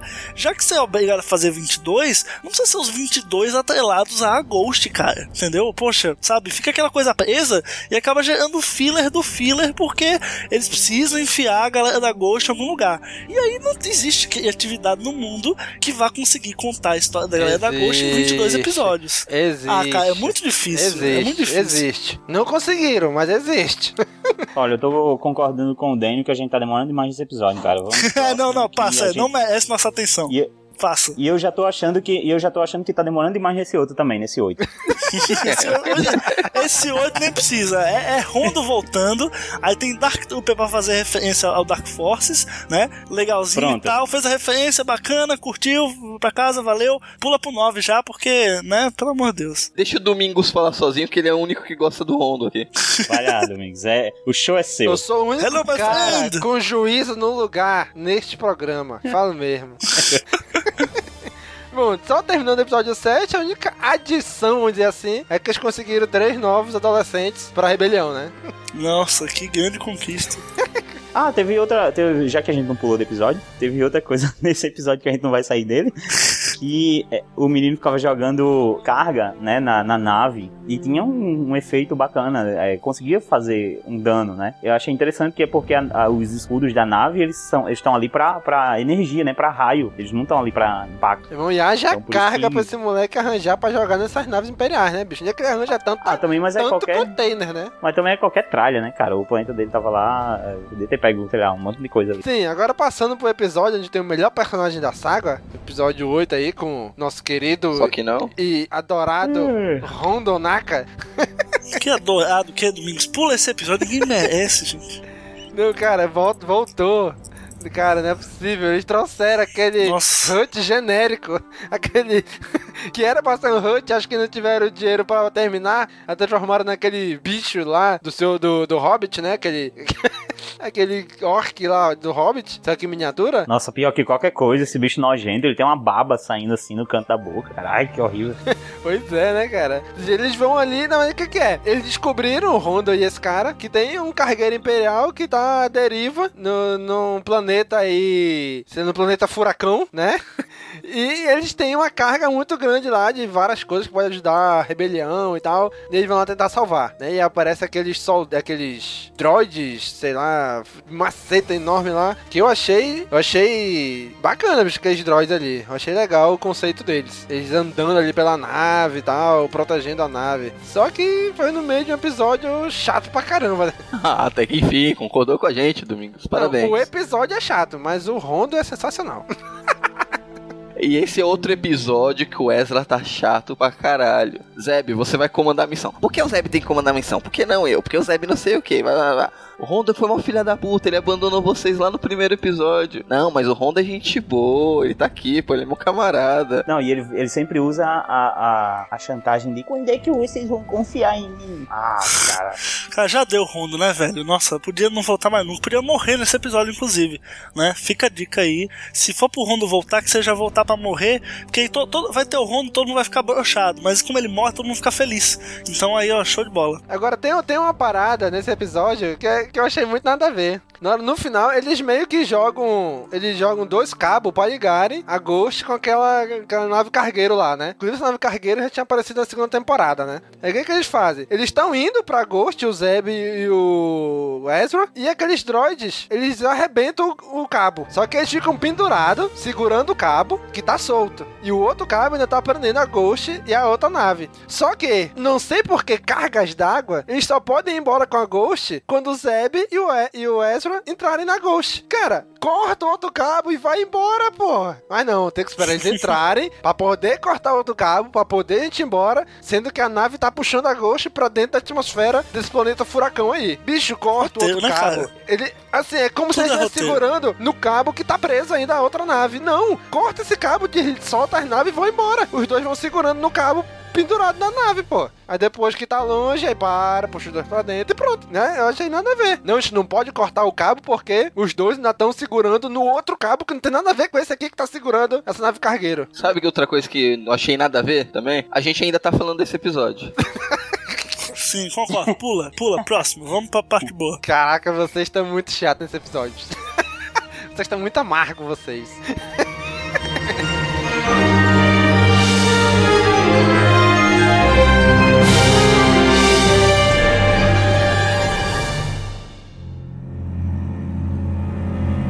Ei, amigo ouvinte, quer comprar DVD, Blu-ray, livro e diversos outros produtos de Star Wars? Então acesse nosso site castwars.com e clica nos banners da Saraiva ou do Submarino que estão espalhados pelo site. Valeu! Então chegando agora no episódio 9, aí, aí já melhora, né? Vai tá chegando no meio da mid, tá chegando na mid-season, né? Sempre assim, chegando na mid-season vai melhorando a- a- os episódios que é pra poder terminar bem. Nesse episódio eles voltam pra Lotal, aquele cara que eles ajudaram lá na mid-season da temporada passada aparece, agora perto da mid-season dessa temporada de novo, né? É um personagem só de mid-seasons, aquele velho de cabelo branco lá, e, cara, eles têm que se infiltrar na, na fábrica imperial, não sei o que e tal, pra descobrir o que estão fazendo lá. O que, que vocês acham? Tá perto de. Tá perto. Ó, presta atenção. Tá perto do episódio 4. Estão construindo coisas nessa, nessa, nessa indústria aí, nessa fábrica, que ninguém pode saber, que é extremamente sigiloso. O que, que vocês acham que eles estão fazendo aí? Não, não é a Estrela da Morte. Eu falei, não, não, não, não, não. não. É, não. Presta atenção, quando eu comecei a assistir, eu falei, porra, estão construindo peças pra Estrela da Morte. Qual é, qual é a Estrela da Morte, né? Não, é um TIE Não, é Fighter porque lá. é complicado. Qualquer, Com, com, com escudo. É complicado, cara, porque assim, eles não podem dar muito sobre Estrela da Morte em Rebels, porque o Rogue One estabeleceu que eles ficam sabendo da, da Estrela da Morte ali naquele momento de Rebels, entendeu? Que o, o- aquela cena inicial do Cassian Endor, que ele, que ele mata o cara pelas costas e vai embora, é ali o momento em que ele fica sabendo da Estrela da Morte. E, e que a Aliança também fica sabendo. Então assim, não dá pra você mostrar muito da Estrela da Morte. Com a galera Não, da, da Não Ghost precisa mostrar a Estrela da. Morte. Mostra pra gente. Não mostra pra rebelião. Mostra pra gente, Ah, espectador. Entendeu? Olha, estão construindo Não, é o que eu- coisas aqui que vão fazer parte da Estrela da Morte. Mas a rebelião não, Não sabe. precisa ser necessariamente algo dizendo, ah, eles estão construindo peça pra Estrela da Morte, mas algo que aqueles personagens não compreendam o que é e que eles fiquem na cabeça, até por alguns episódios, ah, precisamos saber o que é que, ah, ah, o que, que aquelas peças querem dizer, pra que, pra que aquelas peças tão grandes, sei lá, sabe? Tipo, eles não vão compreender. Mas a gente vai saber Sim. que é a Tipo, construir aquela parte que encaixa ali no Rogue One, que encaixa, que é o, de onde vai sair o raio, aquela parte redonda ali, aquele prato redondo ali, que encaixa na Estrela da Morte. Aham. Então, eles podiam tá, podiam acho- estar construindo essa parada aí e pá, opa, em Rogue One, pra isso que servia aquele negócio que tava construindo. Assim como eu também quero que futuramente tenham episódios em, em Jeddah. Aí sim, Esse hein? massa Ei, inteiro. ei, aí sim. Jeddah, também acho. Já que vai aparecer o Sol Guerreiro, então pode ser que aborde isso mais na frente. Talvez quando, quando o Ezra evoluir mais, chegar num ponto assim de conflito no limite, talvez o Kenan vá com ele pra, pra Jeddah, pra, porque ela tem um templo e tal, aí talvez ela pode aparecer o Chirrut, o Base, não sei, entendeu? Alguma coisa assim. Pode sim, cara, pode sim, ia ser foda, hein? Ia ser muito bom. Poderia falar mais sobre os cristais Cider. Sim, explicar mais isso. Pelo menos pra ele, pra o Ezra, né? Pois é, mas aí voltando nesse episódio, eles se infiltram na fábrica porque o cara falou, olha, tem infiltrados nossos lá dentro que tá fazendo, tá sabotando as, as armas imperiais pra gente se dar bem, né? Aí quando eles estão lá dentro, chega ninguém mais, ninguém menos que o Troll, novamente, né? Que o Troll tá em tudo agora. Ele é praticamente o Tarkin agora do, do Star Wars, tá em tudo. Aí ele chega lá pra inspecionar a fábrica e olha, você aí, testa esse negócio aqui, acelera aqui, aí mata o cara, né? Tu aqui, testa aquilo ali, aí mata o outro também. Então o Troll aqui, ele não tá nem não, vai matando todo mundo mesmo, né? É o típico Olha, eu imperial achei- mesmo. Eu achei que essa parte, esse plot desse episódio foi bem até realista, assim, bem pé no chão, sabe? Porque mostra que, assim, o Império se fez uma base mesmo, assim, né, em, em Lotal, e as pessoas não estão satisfeitas, e é claro que as pessoas tenderiam mais a se rebelar, né? Tipo, se elas estão, sei lá, hum, aquele, o, o cara que tá lá trabalhando, que tá sabotando as coisas, ele é um velhinho que perdeu a fazenda dele lá por causa de ataque lá, do Império. E muitas outras pessoas aí podem estar aí nessa situação, de terem perdido suas terras, ter perdido todo, todo o seu, é, toda a sua produção e foram obrigados, se viram obrigados a trabalhar para o Império agora, né? Com condições horríveis e ganhando pouco. Então, daí eu acho até interessante eles se rebelarem dessa forma. Ó, a gente vai construir a, as armas que nos oprimem, então vamos sabotá-las, sabe? E eu achei interessante o, o Troll vir e, sei, sei lá, pagar na mesma moeda. Pô, olha, você que fez, você que vai testar. Uhum. É, o que eu gostei também desse que faz referência com o que aconteceu na Segunda Guerra Mundial, que muitos cartuchos de munição, essas coisas que eram, eram a população da região que fazia pro exército usar, eles acabavam sabotando mesmo, sem, é, colocando é, vazio. É, tem relatos até de alguns com mensagens dentro dos cartuchos, que era pra na hora do vamos ver quando chegasse na guerra falhar mesmo, para evitar um, diminuir o, o, número de mortes. Eu, é, eu na hora que eu tava assistindo, eu comecei a lembrar desses relatos da Segunda Guerra Mundial. É muito legal esse paralelo que eles fazem, né, cara? E uma coisa que eu achei muito legal também, porque o Tron tá ali fazendo todo mundo a trabalhar, né, a testar a parada, e fecha, lacra a fábrica. Aí quando ele tá ali, meio que na sala dele, mostra aqueles hologramas que são descritos no, no, livro, do, no livro do, do Herdeiro do Império, né, que o Tron tinha. Então, então, vários hologramas ali de várias artes relacionadas ao pessoal da Ghost e da Rebelião, né? Então é muito legal, cara. Tem ali o símbolo, aí ele pergunta, o que, que é isso aqui, fulano? O cara, ah, é, é o muro da detenção. A gente, Carlos, ah, é o Esquadrão Fênix, é uma ave que não sei o que, é o símbolo da vitória, da justiça, de não sei o que lá. Isso é muito legal, né? Que ele vai mostrando o Tron analisando todas aquelas artes, todas aquelas evidências que ele tem até o momento ali, né? É, mais uma vez mostrando que ele realmente estuda a fundo, né? O, quem ele, o inimigo dele, quem ele persegue. Ou seja, mostrou que provavelmente ele também foi lá em Malacó. Porque ele tem uma máscara daquela que o Ken não usou na, no final da segunda temporada, né? Aquela máscara que ele. meio de, de, de, guardião Jedi e tal. Ou ele foi lá, ou ele mandou pegar lá, né? Porque tem em cima da mesa dele tem essa máscarazinha ali, num pedestal. Em cima da mesa dele. Não sei se vocês repararam. Ele já tinha visto o Kanan já? O Tron? Será que ele. Boa pergunta. Será que ele já viu o Kanan? Porque ele poderia ter visto e se perguntado o que é aquilo. E aí, sei lá, feito guardado na memória e procurar essa máscara, de onde ela veio, de onde é essa máscara, e conseguir uma igual. Já que ele não conseguiu a dele e tal. Não sei se conseguiu a dele, né? Pode ter sido também. Ah, provavelmente pessoalmente não deveria ter visto, mas devia ter, ele deve ter uma ficha corrida de todos os integrantes da Ghost. Tanto é que ele tem um quadro do, do Ezra. Sim, do Ezra novo, ainda com a roupa do Império, quando ele tava infiltrado, né? Isso. Cara, e aí nessa hora que o Kenan e o Ezra estão infiltrados lá, que já trocaram de roupa e estão disfarçados de, de, troopers, né? Que eles vão fugindo e entram no, no elevador junto com o Carlos, né? Falam, entre aqui, me ajuda, isso aqui, a segurança do perímetro. Ou seja, quando eles estão fechando a porta, vem correndo outro Stormtrooper e fala assim, parem eles aí. Aí, aí o Carlos fecha a porta, né? Aí nessa hora eu falei, ah, onde, rapaz? O Carlos ia parar o elevador, ia botar os caras pra fora, o que que ele fechou? E logo em seguida vem a revelação, né? Que o Carlos, olha, eu sou o fulcro, né? Achei interessante, cara. Eu, como a gente já falou anteriormente, legal, a gente já queria que o. A gente já esperava que o Carlos ajudasse a rebelião de alguma forma. Achei até que ele ia realmente deixar de ser um imperial, mas é, não sabia que ele ia ser um fulcro, sabe? Isso é bem mais do que esperado, eu acho. Porque ele tá dentro da, do império ainda, sabe? É, é até mais importante do que ele sair do império e vir pra rebelião. É isso que é o legal, quando já faz um link direto com aquele episódio, inimigo meu lá da segunda temporada com o Zeb, né? Hum. Tanto é que no final o Zeb ainda fala: É, então, eu, eu que acho que recrutei ele sem querer. Uhum. É, e a gente, a gente já tinha feito o link, a gente já tinha visto um link foi no, naquele episódio que ele fala: é, diga, diga ao Zeb que estamos kits e tal. Aí a gente acha que vai ficar por aí, mas não, eles vão mais além, né? É, então, mas deve ter. Tem, tem algum outro personagem que deve ter feito o meio de campo entre os dois, pra ter passado o nome fulcrum para ele, a senha lá, a frase que ele tinha que falar para se identificar Sim, como acho sendo que da o Zeb rebelião. não ia fazer isso. Acho que não foi o Zeb. Não, o Zeb não, não fez isso, porque o Zeb, é. o Zeb ficou surpreso também ali no final. Eu acho que o Carlos ele tem alguma ligação com a rebelião já de antes daquele episódio, eu acho, viu? Eu acho que não. Eu acho que. E, tanto é que naquele episódio lá do inimigo meu com o Zeb, ele, no final, tu vê que ele tá meio pensativo, vendo, pô, será que eu tô fazendo a coisa certa no uhum. Império? Que ele vê as Sim, cagadas que, que o Império um fez. É, Foi naquele episódio que deu a virada. Ele. É, então nesse caso ele que buscou alguém da rebelião, porque assim, ninguém soube sobre aquele, sobre aquele lance do, dele com o Zeb. É, provavelmente então, o Carlos ele, buscou ele. alguém, relatou que provavelmente ele deve ter relatado que conheceu o Zeb, tudo isso, e deve ter sido recrutado por outra pessoa com o aval do, do Zeb, né? Meio, meio, meio que indiretamente. Sim, e eu achei isso muito legal, cara, porque mostra assim, porque ele é um agente da, da inteligência imperial, né? Ou seja, ele é um do, vamos dizer assim, um dos é, soldados especiais do Império. Ele não é um Stormtrooper qualquer, ele é da inteligência imperial, então ele tem ele pode ajudar muito mais estando lá dentro do que saindo de lá, né? E entrando realmente na rebelião. Eu só não tô vendo uma vida muito longa para ele agora, né? Que o Traum já sacou qual é a dele. Não, quando, quando revelam assim, já era, já revela para morrer.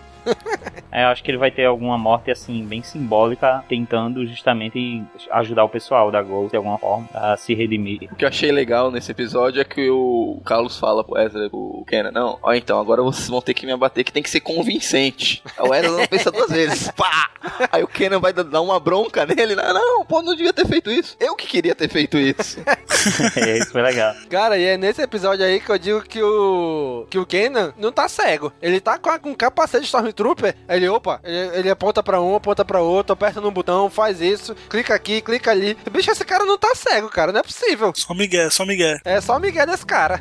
esse episódio ele fez tanta coisa, apertou o botão pra chamar o elevador, fez não sei o que, mirou a arma. Ah, meu irmão, esse cara tá, tá de zoeira ainda, não tá cego não, rapaz. Eu comecei a pensar numa coisa agora sobre o Tron. Talvez a, a, o Tron tenha sido designado aí para especificamente para porque parece que ele tá perseguindo a essa galera da Ghost, né, o Squadron E eu talvez ele tenha sido designado para ir justamente porque alguém percebeu que tem algum informante que tem ligação com essa célula rebelde. E talvez o objetivo dele fosse saber quem é o traidor, entendeu? É, pode, pode ser que na verdade o final, o, o objetivo maior dele seja esse, né? Descobrir quem é o principal traidor para poder desarmar também a célula rebelde, né? É, porque pelo visto a traição vem acontecendo justamente de, depois da segunda temporada, né? Até esse início da terceira. E aí é, foi justamente a época em que é, colocaram o, o Tron aí para perseguir. E o Tron já tá sacando a parada, né? Você olha, tem, tem mais gente ajudando, tem um caboclo aí que tá ajudando, é um caboclo grande. Um caboclo. Né?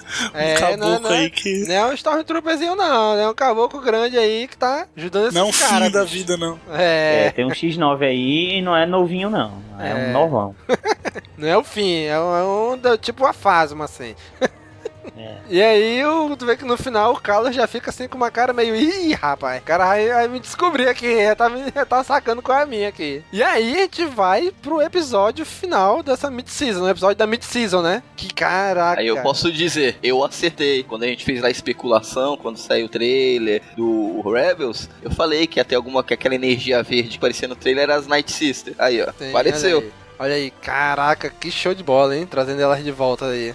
Cara, esse episódio é muito legal porque já começa novamente ali o, o Darth Maul. Darth Maul não, só o Maul, né? Tentando trazer, chamar o, o Ezra, não sei o que. Cara, aquele poder ali que ele usa é muito legal. Que bizarro, né? viu? Caraca. Show de bola, hein? Ele, ficava, ele tava perturbando o menino, cara. Pra onde ele olhava, tava o Maul andando, mas era outra pessoa. E fora que o, o Ezra se descontrola ao ponto de chegar a usar o sabre, né, contra contra um, um o, piloto o lá que qualquer, acho que é o né? Mol, mas é, é, um, é um, um, piloto, é, cara. E aí volta de novo o Bendu, né? Eu só não gosto muito desse visual do Mol aí, cara. Esse visual dele, ele tá parecendo que tá usando uma camisetinha vagabunda, sabe? Presta atenção, presta atenção nessa roupa dele, cara. Parece que ele tá usando uma camisa tosca. Eu já fico tão feliz dele não ter, pata de galinha no lugar dos pés. É, não, a perna tá legal, mas a calça e camisa tá uma coisa meio mendigo, cara. Assim, mendigo não. Parece que o cara, sabe, tá, ele tava fazendo uma. tava rebocando a casa e a camisa tá cheia de cimento. e ele não lavou mais. Uhum. Tá bem isso aí. Pois é, cara. E assim, eu acho assim também que ficou. Não sei se é por questões de produção que o Dodgemon não tem mais a pata de galinha, né? É, são pés, pernas, entre aspas, normais, né? É, ele já tinha sim, sim. no próprio Clone Wars, ele já tinha trocado a pata de, as patas de galinha por outros, outras pernas robóticas. pata de normais. galinha é foda. Não, mas era, pô. É, já tem pata de aranha, né? Pata de galinha. É. Aí eu, caraca, bicho. Mas aí ele, ele meio que, naquele episódio lá do, do início da temporada, no segundo, né, onde eles fundem os holocrons, ele diz que parte das lembranças das memórias do Ezra foi para ele, parte das memórias dele foi pro Ezra. Por Cara, isso, isso que... é muito legal, né, velho? O holocron fazendo esse efeito neles é um negócio meio inédito, assim, cara. É uma coisa meio. Muito bacana. Meio Harry Potter e, e Voldemort. Isso, isso. Pensei a mesma coisa. Só que bom, só que bom. Ai, lá Só que bom. Ah, cara, isso aí, é isso aí, Daniel. Gostei, ah, gostei. Sai daqui, sai. sai. Caraca, o Daniel não gosta de nada, né, bicho? Eu quero saber como é que esse cara sorri durante o dia. Se ele chega em casa, se ele dá um abraço na esposa, se ele dá bom dia no trabalho. Acho que não, cara. É que o pessoal fala bom dia pra mim só se for pra você.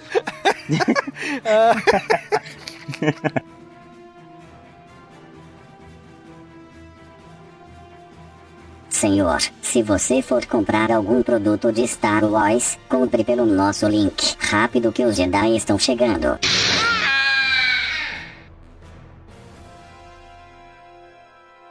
Bom, aí o episódio é o Darth Maul, que é o Ezra, pra acessar as memórias do que ele viu, que o, o que o Darth Maul queria ver, o Ezra viu, né? E, e segundo ele, o que você quer ver, Ezra, eu que vi. E mentira, né? Depois descobre que é mentira, que ele não viu o que o Ezra queria ver. Mas eles meio que. Aí o Darth Maul meio que engana eles ali. Não, olha, se vocês não me ajudarem, eu vou entregar a base rebelde de vocês pro Império. Tem um sinalizador aqui que vai dizer onde vocês estão, o Império vai chegar aqui, não sei o que e tal. E o menino tá aqui comigo, meu, o meu aprendiz.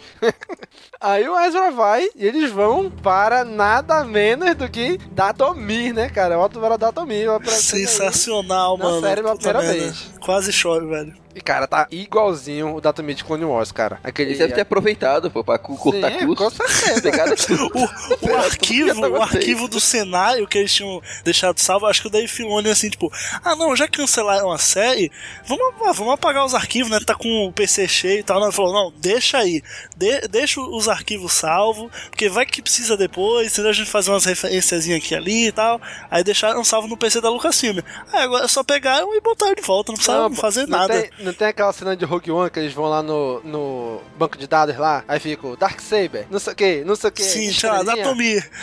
Aí, aí eles foram, aí o- foi o pessoal de, de, de Rebels. Vamos aqui no banco de dados da Lucasfilm, vamos procurar aqui. É Zabrak, Night Sisters, não sei o que. Datomi, tá aqui, tá aqui, Datomi. Pega, pega esse, esse conjunto de dados aqui que a gente vai usar aqui, puxa aí. foi isso. Cara, tá idêntico, cara, tá muito show. Tava bem destruído, né? Sim, e é legal porque o Darth Maul guarda ali, meio, ali é meio que o esconderijo dele, né? E ele guarda ali as coisas que ele trouxe de, de Mandalor, lá daquele arco dele em Clone Wars, que é onde ele se tornou o manda-chuva de Mandalor, né? Inclusive a- o vitral da Satine ali, né? Não, aquilo é um lugar bizarro, né, cara? Porque além de, da Austrália que ele leva, ele tem a, a arma lá, né? O Dark Saber. Uhum. E, e tem a, a imagem lá da, da Satine, cara. Que bizarro, cara. A mina que ele matou com a arma, sabe? Tem a arma a, a- que ele cometeu o crime e uma foto da vítima. Como assim? Por quê, E velas, Pô, e pô, velas. Acho que é por causa do. Acho que é por causa do Obi-Wan. é, que bizarro. É que ele, sa- ele sabia da relação dela com o Obi-Wan. E ele tem um- Eu acho. uma paranoia louca. Ele é apaixonado eu pelo acho Obi-Wan. que ele tentou, eu acho que ele tentou fazer, porque assim, a, a, em Datomir tem essas bruxarias, né, com a força. E eu acho que ele tentou conseguir o máximo de ligações possível, possíveis pra, sei lá, encontrar Kenobi, sabe? Por exemplo. Tipo, ah, vou pegar todas as coisas que de alguma forma tem alguma relação, a arma que eu matei, a, a mulher que ele amava, é, e tentar fazer alguma bruxaria de Datomir pra saber onde ele tava e não tava dando certo, não conseguia. É verdade, pode ter sido isso, né? Por isso que podia estar ali do lado as velas, do lado o Dark Saber no meio, com o vitral da Satine atrás, Sim. né? É verdade, porque tudo isso teve relação com o do, jeito Obi-Wan, que né? ele é, e do jeito que ele é malucão aí, ou- ou- porque esse mall é muito inconsta- inconstante, cara. Sim. Tem hora que ele tá, sabe, com uma, uma raiva e tem hora que ele parece que ele tá até com medo, assim, uma coisa meio traumatizada no jeito de olhar e de falar dele. É capaz de. Eu fico imaginando, assim, na cabeça, ele até, sei lá, talvez se desculpando por ter matado a, a, a Satine, sabe? Fico imaginando umas loucuras dele, assim, sei lá, ele falando lá sozinho e de repente ele começa a lamentar, porque parecia meio uma coisa meio que vou acender velas pra morta, sabe? Uhum. Coisa meio bizarra. Eu vejo essa coisa acontecendo com esse mall aí, meio, meio perturbado. Sim, sim, total. Aí eles fazem, ele faz um feitiço ali, né? Que eles que foi revirar ali os, os pergaminhos das Night Sisters e achou ali o, a, a magia que ele queria, né? Para os dois trocarem novamente, verem a mesma coisa, terem a mesma visão, né? E cara, que show de bola, né, cara? Porque usa aquele, aquela aura verde, aquela fumaça verde das Night Sisters mesmo, né? Ficou É muito, le- sensacional, muito velho. legal isso, cara. Tá aí uma referência bacana de, de, de Clone Wars que foi bem colocado e que acrescentou a história. Não ficar mostrando, trazendo 200 personagens de volta. Rondonaka. Quem é Rondonaka, pelo amor de Deus? Rapaz, já falei, dobre sua língua, rapaz. Esses espíritos aí das Night Sisters que aparecem, eles vão e dominam o, o Kanon, né? E a, e a Sabine que vem depois, né? Isso é legal, né, cara? Porque, porque ele não simplesmente chegou lá, cheguei aqui, li aqui, fiz. Como se qualquer um leigo que chegasse e lesse o feitiço ia conseguir fazer o feitiço, né? Uhum. Não. Ele depois mostra o porquê que ele conseguiu. Ele fez um trato com as Night Sisters, né? E elas vêm cobrar o preço agora, né? Isso é legal. É, bem legal. E eu achei legal a, a saída que eles encontraram pra, pra tirar o espírito Sister da pessoa, né? Que era ficar na, dentro, naquele, naquele limite, né? Uhum. E o Ezra foi empurrando assim, com a força e tal. Eu achei isso muito legal, cara. Bem legal mesmo. Foi bem legal, cara. E como ele conseguiu, já que o Darth Maul falou assim, olha, elas vivem aqui por causa desse altar aqui, que é o que ainda dá um certo poder pra elas e tal. Ah, é? Então, pera, vamos destruir essa porra aqui então, né? Aí destrói e quando e ela aí que que a, some, né? E aí que a Sabine, e aí que a Sabine consegue o, o sabre negro, né? Ela, ela pega pra usar, tem uma ligação com os Mandalorianos, né? Bem interessante ela conseguir essa arma. Sim, porque até então a gente não sabia como que ela iria conseguir, né? E obviamente tinha que ser pelo Maul, né? Porque ele que foi o último a aportar essa arma, né? Aí o Mal, o Malcolm acaba descobrindo onde tá o Obi-Wan, né? Sim, que aí o que, que eles O planeta queriam? com dois sóis. Era a mesma coisa, né? Porque se qual é a chave pra destruir os Siths? É o Obi-Wan. Por que que é o Obi-Wan? Só porque ele sabe, teoricamente, que o Darth, Mo- que o Darth Vader é o Anakin? Ou é porque ele é um Jedi e sabe a resposta? Eu acho que sim, cara. Eu, eu não tava nem pensando nisso, mas eu acho que é uma das possibilidades, já que ele sabe quem é Vader. É, mas se você for parar pra analisar, quem deu o start pro fim do Império foi o Obi-Wan no episódio 4. Ele que trein- deu o início ao treinamento do Luke, ele que arrastou o Luke pra tudo isso, que deu o, e resultou no fim do Império, no final das contas. Ele que é o... É, ele é uma das formas, né? É, ele que é o grande. Ele que foi o, o grande a ignição pra iniciar o fim do Império. Aliás, ele é o maior Jedi até agora, né? Vivo. Assim, a gente, pelo que a gente sabe, só- antes a gente só sabia quem é o Obi-Wan, agora a gente sabe que tem aí a Soka que não é Jedi, mas. Tem o Yoda ainda. Aí tem o. o- é, tem, tem o Yoda e tudo mais. É, mas... É, não sei, poderia ser o Yoda também a chave. Tem um Snoke também por aí. Sabe lá se Deus o que ele é. É, o Snoke já tava vivo aí nessa época, segundo É, ele. Não, não Sim, sei, sim. não sei se ele era um Jedi, cara. Não sei o que, que ele era. sabe? É, a gente não sabe o que, que ele era. A gente só sabe que ele era um usuário da força. E que não era o Mace Windu. Nem o Jar Jar Nem o Luke. Binks, nem o Luke, nem nada. Nem, nem o Luke, nem o Luke. Não. Agora que a gente falou, tocou no. Falou no Luke, falou do, do- em alguma coisa do antigo universo expandido, eu tinha uma ideia pra esse Holocron Sith. Eu achava que. Assim, eu não sei bem como funciona os holocrons no- do canon e tal, mas eles não guardam apenas gravações, né? Eles gravam, é, eles têm uma conexão mesmo com a força. Tanto que o, o- esse, esse holocron Sith, quando o Ezra pega neles lá no- na season final do- da segunda temporada, tem uma voz que conversa ativamente com ele, não é uma gravação. Sim. É uma consciência. Uma voz É feminina. uma voz consciente. É o quê? Uma voz de mulher. Isso, uma voz feminina que tem uma consciência e fala com ele e responde, não é uma gravação não. E quando eu vi aquilo, eu achei que Maul, quando ele quando eu vi que ele ia aparecer na terceira temporada, eu achei que ele ia tentar é, usar os Holocron Sith pra fazer algo que é, o Darth Vader fez lá no legado. Quando eu li o legado, ele mostra que o, Darth, o, o- esse Darth Vader, ele buscou os, os Holocron Sith. Eu não lembro bem se eram Holocrons ou se era um lugar de, de- de- um lugar importante dos Sith. E ele teve acesso aos espíritos dos antigos Sith, né? A- a- aos espíritos lá na força e tal, dos antigos Sith. Igual como Yoda teve aquela visão lá do bem, né? Uhum. E, e ele buscou ali absorver todo o conhecimento dos Sith, né? Ele queria que, que todos, todos os antigos Sith anteriores, né? Todos os maiores Sith que existiram, treinassem ele e dessem, tipo, um, dessem um, um aval, né? Dessem sua bênção pra ele ser o novo grande Sith, o grande Lord Sith. E ele foi rejeitado. Todos, os- todos os espíritos Sith ali disseram que ele não era um Sith é, genuíno, que ele era um... Que, ele era um- é, que é is- spoiler. Spoiler, ele era um ex-Jedi. É, ele era um ex-Jedi e tudo mais, isso aí. Mas é porque eu ia dizer um outro nome, usurpador, só que a novela não veio na cabeça. É...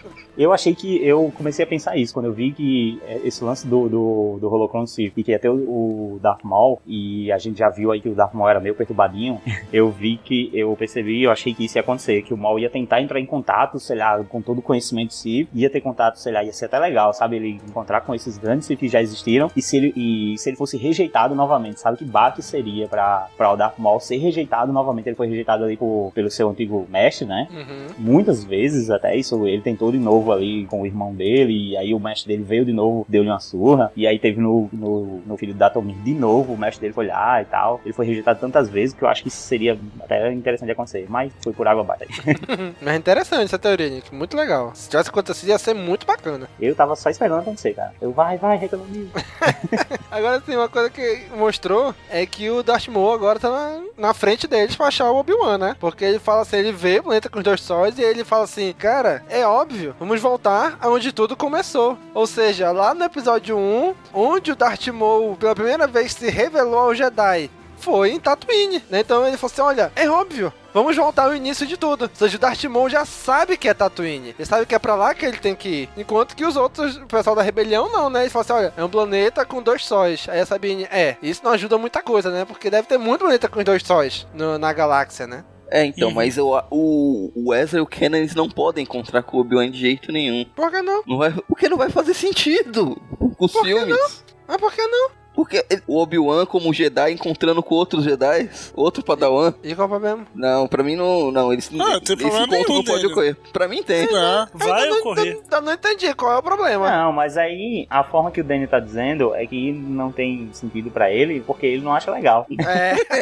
Porque. Porque em termos de história assim, não vai necessariamente conflitar. Porque se a gente for ver no episódio 4, ele é o único Jedi. Sim, porque os outros dois já devem ter tido um fim. Mas aqui a gente tá falando de antes, né? Então eles podem se encontrar. Aí nada imp- é que é dito que a única pessoa que sabia a localização do Obi-Wan era o Bail Organa. Aí já vai ser toda a equipe, já é Darth Maul, toda a equipe da Ghost, todo mundo sabe, já virou o samba do crioulo doido. Não, eles sabiam e a informação ficou com eles, eles podem ter morrido com essa informação, podem ter Não, no sumido Rogue One a Era tá viva. Não, a Era, mas a Era não tá aí. É, mas quem sabe é só, é só E o quem, Ezra quem e, a, garante e, a, que toda e o Kanan que Isso, quem garante que toda a Ghost que vai lá. Por exemplo, no final, olha, olha, lembra no final da segunda temporada? Quem é que foi pra Malacor? Quem sabia de Malacor? Só a ala Jedi de Rebels. Os outros não sabiam. É, e várias vezes a, a- várias vezes a, a Era e outros integrantes da Ghost falam que eles foram resolver coisas Jedi, sabe? Fazer lances Jedi. Uhum. Porque eles não estão necessariamente por dentro do que eles estão fazendo. É. E outra coisa, a gente já falou aqui no, no, no cast também, outras vezes, de que Rebels tá tomando esse rumo, de que cada vez mais Kanan e Ezra, de vez em quando, vão se separando do grupo principal. Então, pode ser que aconteça mesmo uma ruptura. Uhum. Eu só, sei- só acho que até acontecer essa ruptura, o Kanan tem que beijar a, Ezra, a Era, pelo amor de Deus.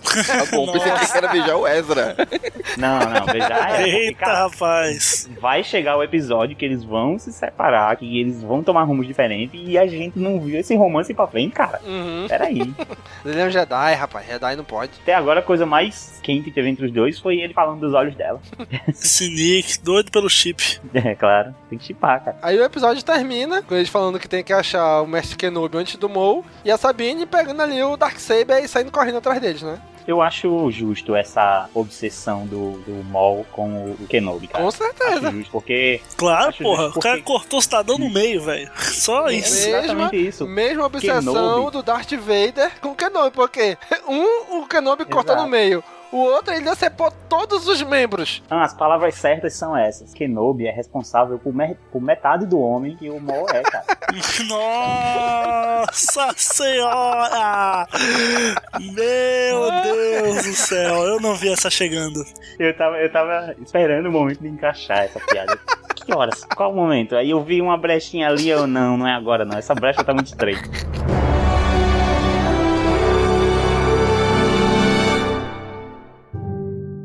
Fala galera, tudo beleza? Eu vim aqui rapidinho no intervalo desse episódio só pedir pra você, você mesmo, comprar os produtos da Amazon pelo nosso link que está no rodapé do nosso site. Corre lá e ajuda a gente. Valeu!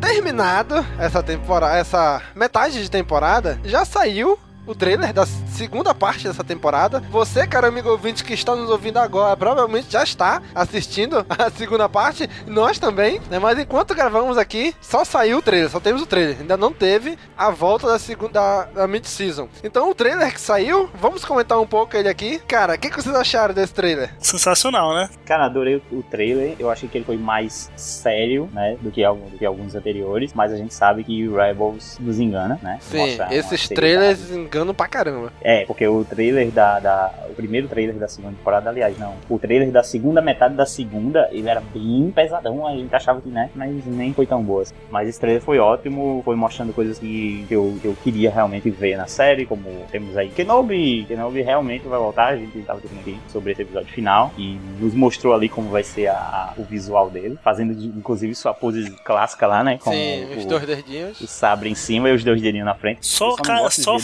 faltou uma coisa pra aparecer no Kenobi ali. Ele faz aquele, aquele, aquele gestozinho e ele fala Hello, Hello there. só faltou isso. Eu só não gosto muito dos dedos de, de Rebels, que são muito grossos. Meio- E, e Ao os sabres contrário são do muito sabre, são muito finos. É. É, sim, adorei as ligações do trailer com Rogue One, cara. Assim, Demais. muita, muita ligação. porque muita ligação, cara, eu adorei isso, porque, porque Rogue One teve muita ligação com Rebels, aí vem um trailer de Rebels que mostra um monte de ligação com Rogue One, e isso alimenta a teoria, que nem sei se é a teoria, talvez seja até confirmado, porque o próprio Filoni falou que ele queria mostrar a versão final, a, a versão da, da, daquela batalha de Scarif em Rebels, e caraca, isso alimentou muito é, que isso aconteça. Espero mesmo que isso aconteça. sabe? Só de uma coisa, eu sou fã, eu quero service, então tô, tô É, feliz. eu também, cara. Tô, tô nessa frase aí. Mostrou a Momofa, mostrou B Organa, mostrou Sol Guerreira. Death Troopers. Milhares de conexões com Death Troopers, cara lá com, com o Tron, sabe? Muita, muita coisa massa. Gostei, adorei, quero mais, quero service. Bom, e aí, o que esperar dessa segunda parte dessa temporada? Cara, eu acho que vai ser sensacional, porque finalmente o Tron vai mostrar o que veio, né? Só pincelou, pincelou, pincelou e nada. Acho que agora ele vai full Tron mesmo, sabe? O, o mal também tá buscando, buscando, agora vai chegar com tudo, porque ele vai achar o Obi-Wan. E eu acho que ao mesmo tempo o Kenan e o Ezra também vão achar o Obi-Wan. Então assim, vai ser legal esse encontro duplo. Acho que essa. Acho que talvez o season final, o último episódio, seja justamente isso, sabe? Eles acabam se encontrando e, enfim, eles três, né? O Obi-Wan, o Kenan e o Ezra conseguem derrotar o Darth Maul, algo do tipo. E eu espero também que nesse meio haja ao menos uma menção ao Luke, né? Não, não, não que precise mostrar o Luke, nossa, se mostrar o Luke eu vou, vou chorar, sério, tipo, de emoção, assim, porque, nossa senhora, nem, nem quero nem imaginar. Mas, assim, só de mencionar, eu acho que vai, isso é possível e eu acho que vai acontecer. E em relação a Carlos e Ahsoka e Fulcrons, essas coisas, eu acho que. Cara, eu acho que o Carlos, não, não sei se. Eu, porque o arco dele começou muito muito estranho pra gente nessa temporada. Que ele já, já entrou e já, pô, é o Fulcrum. Tá, mas não- a gente sabe o que esperar dele no final, né? Se ele vai finalmente aderir à rebelião, ou se ele vai continuar como informante, se ele vai. Pra mim é. Se, se, Apresentar se ele o como Tron- fulcro vai morrer. Vai morrer. Vai morrer. É, o não, Tron é, vai- se o, o se, descobrir vai se matar o Trout ele. descobrir Logo, ele, logo. vai matar, entendeu? Então, assim, tá muito aberto ainda, a gente não sabe nada, não mostraram nada. Mas eu acho que essa segunda metade da terceira temporada tem tudo pra ser aí o, o melhor conjunto de episódios de Rebels até então. Né? E olha que a gente teve episódios com Darth Vader. Eu acho que essa combinação aí, Trout na cola dos rebeldes, vindo com referências de Rogue One, Sol Guerreira, Mon Mothma, Death Troopers, mais a combinação Darth Maul, Ezra, Obi-Wan, enfim, cara, tem tudo pra ser sensacional. Só vai ficar ruim se a galera na Lucasfilm for muito preguiçosa. Vou dizer mais. Se seguir o mesmo, a mesma tendência dos trailers de Rebels, esse trailer não foi da mid-season, foi trailer da season finale. Não, pelo contrário, eu tava olhando um vídeo no, no canal Star Wars Explained e o cara pegou a lista de episódios, né, da segunda metade da temporada e foi casando no, na Wik- Wikipedia. E aí ele foi Onde é que a casando. Wikipedia conseguiu essa lista? Já foi divulgado? Ah, cara, já tem, já, já, já soltaram. Ah, não sei não, hein? Não sei não, hein? Não, E a, a questão é, muito do que foi mostrado, a maioria é referido aos três primeiros episódios dessa segunda parte. Então, assim, tem muita coisa da season finale e tudo mais que não mostrou. Eu acho que o encontro do mal com Obi-Wan é na season finale, mas assim, a maioria é dos próximos três episódios. Então a gente tem muito o que ver ainda. Ó, uma coisa eu digo, os trailers de, de Rebels não me enganam mais. Ele sempre faz um trailer fudidão que é, Pois é, é, pois é, que é pois é. cenas selecionadas de três episódios. Pega o trailer que era da terceira temporada. Todas as Vê se cenas que a gente baleia voadora lá. To- todas, as, todas as cenas do, terceiro, do trailer da terceira temporada são do primeiro episódio e desse décimo episódio. Que é o Holocron se fundindo, Night Sister, o Ezra Início sendo e final, fodão. início e final. É, essa só- mesma coisa isso aí. É porque no meio é cheio de fila, né? Pô, não pode mostrar os fila. Aí a gente fica empolgado que vai ter só cena foda e vem um monte de episódio merda, que nem foi a primeira, essa primeira metade. Isso mesmo, que nem foi a segunda temporada também. né? Eu acho É, que a segunda temporada ainda teve um saldo mais positivo que essa primeira metade da terceira. Não sei, não sei. A segunda metade foi. É que o episódio da baleia foi muito ruim, né? Aí a nota cai lá pra baixo. Uma, uma coisa que apareceu também bastante nesse trailer aí é a Sabine, né? Aí treinando com, com o Darksaber aí contra o Kenan. Ela usa ali um chicote de luz ali, né? Pra puxar o, o Darksaber. Mais uma vez falando, da- o pessoal tá falando da mãe dela. Irmão, essa mãe dela tem que ser alguém muito importante. Se for alguém whatever. Estão falando desde a primeira temporada essa mãe dela aí. É, eu tive, eu tive a impressão, primeiramente, de que seria aquela personagem que tá na frente dela, mas não, né? Parece falei, porra, ela- se for assim, é muito na cara, né? Entrega a mãe dela no trailer. É, eu acho que não, acho que ela é alguém importante lá em Mandalorian. Aliás, no episódio lá, o, o Satson, eu acho, não lembro o nome do cara. Ele falou que Hal, dela né, tá Hal? com ele. Não, é o outro o nome do cara. Hal é o Ah, tá com sim, é verdade, é verdade, é verdade. Ele falou que é. Acho que é Satson. Ele falou que a mãe dela tá com eles lá em, é, em Mandalore e, e tá do lado do Império e que tá envergonhada com a atitude dela. Mas a gente sabe que parece, parece ser meio migué isso aí. né? Uhum. É, mostrou também o Tron ali treinando, né? Na, na, no ginásio, na academia do, do Império ali, né? treinando ali contra os droids e tal. E é isso, né? Eu acho que, como o Dani falou, vai ser o início da, da, segunda, da segunda parte da temporada e o final. O trailer é dessas partes só. Vai ter muito Só episódio aí no uma- meio que nem tem cena aí. Uma dúvida, já confirmaram se vai ter uma quarta temporada ou não? Não, não confirmaram ainda. Mas será Tá que aberto. acaba logo? Acho que não, hein? Não, acho que Acho que ainda vai acaba- ter mais umazinha. É, eu acho que tem uma quarta pra finalizar. Porque já estão já estão especulando uma nova série, até Academia Jedi. Não, é, e já estão chegando, já estão batendo no, no joelho ali do Rogue, Rogue One, né, cara? né? Pois é. Opa, opa, peraí, é. Isso aí que o Daniel falou, tem em alguma. em algum lugar? Isso aí é sério? O quê? Não, é, diz que eles já estão trabalhando pra uma nova série. Isso Não, é e certo. tá rolando um Agora- boato que seja Academia Jedi, né? É, não, mas esse boato é, é Porra, rumor espera, hein? mesmo. Mas assim, o certo é que estão desenvolvendo algo novo em relação a animações, só não se sabe o que, entendeu? Uhum. Mas está sendo desenvolvido. Se vai ser uma nova série, se vai ser filmes, como a DC Comics faz, o que eu gostaria muito. Ninguém sabe o que é, mas está algo sendo desenvolvido além de Rebels. Filmes animados, né, cara? Poder, Sim, com certeza, cara. Tem animados. que ter. A DC faz isso muito bem. E Star Wars tem todo, tudo na mão ali. Tem uma equipe pra Tem, animação. Tem, enfim, tem um universo imenso pra ser explorado, sabe? E, enfim. Dá pra fazer muitos filmes, e não precisa ser um universo ah, de- das animações como a DC tem. São coisas, são filmes animados, fazem parte do cânone, e através das animações você pode explorar qualquer parte aí do cânone que você quiser. É, e dá pra trabalhar com animação 2D e também dá pra trabalhar com essas animações 3D até mais realistas, pegando aí como inspiração, sei lá, esses cinemáticos que a gente tem do, do, do Old Republic, por exemplo, que Sim. são foda, todo mundo em deusa. Eles poderiam, sei lá, passar uns, uns anos aí trabalhando na animação nesse, nesse estilo, cara. Eu acho que seria muito foda. Mas assim, eu acho que agora o Darth Maul finalmente vai encontrar o destino dele. Nas mãos. Não, também. Já Agora deu, morre. né? Agora morre. É Pelo amor que de Deus, eu vão não, fazer não aguento mais. ele encontrar o Obi-Wan e não vão matar o cara, né? É, vão, vão cagar que nem fizeram com a Soca.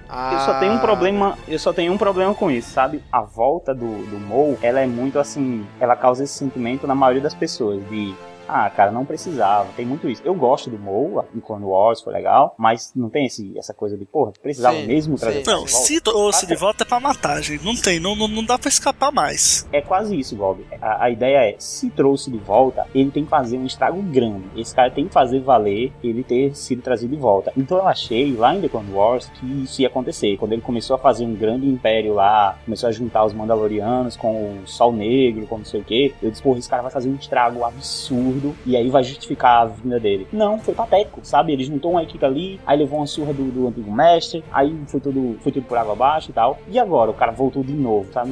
Não, não que voltou de novo, ele não tem morrido no Clone Wars, mas o cara ainda tá aqui. Eu acho que ele tem que ter uma importância, cara. Esse cara tem que ter importância pra ter trazido ele de volta de uma morte certa. A importância dele é que ele é o Snow. Não, não. Eu, não, eu tô dizendo que, eu tô dizendo que tem que trabalhar até o fim dele, até o fim dele, que eu acredito que só vai rolar no fim de, de, de, de Rebels mesmo, eu não acredito que vai ser nessa temporada ainda. Acho que essa temporada vai mostrar só o encontro dele com Kenobi, vamos guardar isso pra mais pra frente. Ah, não, meu irmão, aí eu vou ficar bravo, aí eu vou ficar bravo. não, também, Mas cara, tem que... Vai, vai ser, pô, porque tem que, tem que construir, esse cara tem que, fazer, tem que fazer valer ele ter voltado, cara, esse cara tem que ser... Tem que matar, é, porra. É, aquela, aquela cena lindíssima dele dele lutando com o Palpatine né, na temporada de The Clone Wars. Aquilo foi. E não morreu, cara? Pô, velho, o cara, o cara entre aspas, morreu pro Obi-Wan, voltou no Clone Wars. A gente pensa, não, voltou, beleza, mas voltou pra morrer. Aí chega duela com o Palpatine, o Palpatine mata o Savage, mas não mata ele. Aí você, porra, que merda, como é agora essa porra? Aí sai o Son of Datomia, aí as pessoas, é agora. Também não é. Aí volta em Rebels, aí eu pensei, é agora. Se não for também, meu amigo, eu vou pra rua, vamos pra rua protestar aí, mano. Eu quero que o Mol morra. entendeu? Já imaginou? Joga, bota todo mundo na camisa do Brasil e vamos pra rua protestar contra esse absurdo. Saca? Já imaginou o seguinte? O Mol ele vai pra Tatooine a gente sabe qual foi o que, o que Maul fez quando ele encontrou Ezra e viu que Ezra era um usuário da força, né? Hum. Ai, meu aprendiz, meu aprendiz. E se nessa visita de Maul a Tatooine, ele acaba ameaçando Luke? Eita. Tipo, ele sente que tem um usuário da força aqui. Opa, é meu aprendiz, é meu aprendiz, sabe? Sim, Aquela mas vai ser dele. morto, velho. Não adianta. Ele vai, pode sentir o Luke. Pode ter a visão dele, mas vai morrer. Tem que morrer, pelo amor de Deus. Que não vai, eu tô dizendo que no final de, de Rebels ele tem que morrer. Eu acho que vai tocar. Nem que seja uma menção. Nem que fale o garoto, The Boy, sei lá, uma coisa não, assim. Sim. Só pra dizer é, que tá lá. Não, só pra dizer que o Obi-Wan tá do... cuidando do Luke. Entendeu? Eu tô falando assim, o Mo não vai mexer com, com o Luke, eu acho. Não, não vai encontrar. Ele, ele é lá no fundo, ou ele falando com alguém, o, o Luke, né? Mas não vai interagir a ponto de mudar alguma coisa, não. Não, não, não claro que não, não claro que não não precisaria nem mostrar, bastaria o Mol saber que existe uma presença da força no local. E se tá, pode mencionar estar. isso é, é, o bastante para o Kenobi, sabe, é, partir para cima. Eu, o que eu tô dizendo, Gob, não é que não é que, Kenobi, que o Mol não vai morrer. Eu tô dizendo que tem que morrer sim. O que eu tô dizendo é que para justificar a volta de um personagem que havia verdadeiramente morrido no episódio 1, que era a morte certa ali, para trazer um cara desse de volta, ele tem que ser importante em alguma coisa na vida. E pelo menos seja no, no final. Não, mas, do, mas para mim ele já, mas ele já fez muita bagunça com essa retomada. Já fez bagunça já demais. Bagunça foi... com Mandalor, bagunça Ele transcendeu as trilogias ali. na bagunça dele, velho. Você não tá ligado. Só Sim. quem fez isso antes foi o Palpatine e o Darth Vader, de estar tá nas duas trilogias bagunçando tudo, entendeu? Ele, ele participou da primeira trilogia, voltou no Clone Wars, agora tá mexendo com a galera da trilogia clássica. Então, assim, tirando o Palpatine o Darth Maul e o Darth Vader, quem mais mexeu com as paradas foi o Darth Maul. Sujeira ele já fez de muito, entendeu? Do jeito dele, sem ser um, assim, não agora, sem ser um Sith oficialmente, né? Ele negando o Palpatine e tudo mais, mas assim, cara, tirando os dois principais vilões, ele vem logo depois. Eu acho que, porra, não precisa mencionar, não precisa ele mexer com o Luke para ele fazer algo grande. Ele já fez muita coisa. Por mim, a referência ao Luke seria pra, assim, contextualizar para o fanservice, entendeu? Porque, cara, já teve muito fanservice de, de Clone Wars e não teve nada de uma Nova Esperança, cara. Pô, como é que você faz Star Wars Rebel e bota pouca referência Tem que meter referência, bota, menciona o nome do Luke, não precisa nem mostrar o menino. Tipo, se mostrar, mostra tipo como se fosse um, uma, uma, uma cena em outra parte, sabe? Um flashback, sei lá, enfim, mas, cara, precisa ter essa conexão aí o, e eu acho que vai ter no final da temporada, senão na quarta, não sei. Realmente eu quero saber como que a produção do Lucasfilm vai engatar essa história do Obi-Wan, né, com Darth Maul, vai engatar a aparição do Obi-Wan para engatar com uma nova esperança, porque, pô, apareceu o Obi-Wan no final da, da, terceira temporada, o Obi-Wan vai saber do Kenan e do Ezra, entendeu? O Obi-Wan vai saber da rebelião. Então, assim, na quarta temporada, acho que ele vai precisar aparecer de novo. Não, mesmo seja pra uma coisa pífia, entendeu? Mas eu acho que tem que ser construída essa ponte, porque a série foi feita para isso, né? Pra gente, a série e Rogue One, pra gente entender melhor o background do da Nova Esperança. O Rogue One fez isso fantasticamente. Então, assim, a gente tem que ver como o Rebels vai fazer isso também. E eu acho que o, como, como o Rogue One ele foi mais por esse lado para mostrar o background da guerra, o Rebels vai mostrar mais o background da força, entendeu? Então, por isso o Obi-Wan, e eu acho que por isso que na quarta temporada deve rolar algo a mais. Muito bem, então, chegando já aqui ao final, vamos dar nossas notas e considerações finais para essa primeira parte de Rebels. Nick, senhor João Carlos Nicásio. João. A gente, depois de falar tudo aí sobre a, a, a temporada, episódio por episódio, considerações finais é que o saldo não foi tão negativo quanto o, o Daniel acha. é, eu gostei da temporada, achei que o meio mesmo dela, assim, foi, ela foi ficando assim. Começou bem, o meio foi ficando ruim e depois ela subiu de novo. Acho que foi basicamente isso. Teve uns dois episódios completamente indispen é, assim, dispensáveis, né? Que é o Iron Squadron e o seguinte, que é o do Rondo lá. Pra mim, Rondo, na verdade, é dispensável, mas tudo bem. mas, assim, beleza, cumpriu. Temporada foi mostrando que o John tá aí, é um vilão eficaz, é, foi colocando peças chaves, aí o, o, o Carlos como Fulcrum, tem o Maul perseguindo aí o, o, lado Jedi da coisa, tem, tem todo esse mistério, agora vamos pra Tatooine e tal. E a gente viu aí pelo trailer que, né, naturalmente vai ter as ligações com Rebels, é, acho até estranho não ter tantos aqui. Com Rebels? Temporada. Com Rebels, não, com Rogue One. Podiam ter jogando e, jogando alguma coisa já nas primeiras aqui pra gente fazer a ligação quando o filme, se bem que tem, né? Mas é isso, cara, achei uma boa temporada, eu acho que a segunda parte vai ser muito superior, muito superior, mas não achei ruim não, achei, achei até, achei bem legal. E a nota? Cara, acho que vai ser Cavaleiro Jedi. Beleza, beleza. Daniel, vamos lá, Daniel. Notas e considerações finais pra primeira parte da terceira temporada de Star Wars Rebels. Vou ser bem objetivo, já que foram 10 episódios, atribuindo um ponto para cada episódio, teve 4 episódios bons, então são 4 pontos. Minha nota é 4, convertendo para a nossa nota é Padawan. Olha bem aí. rápido, objetivo. Simples e rápido, hein? Poxa. Objetivo. E, e, e, e matemático.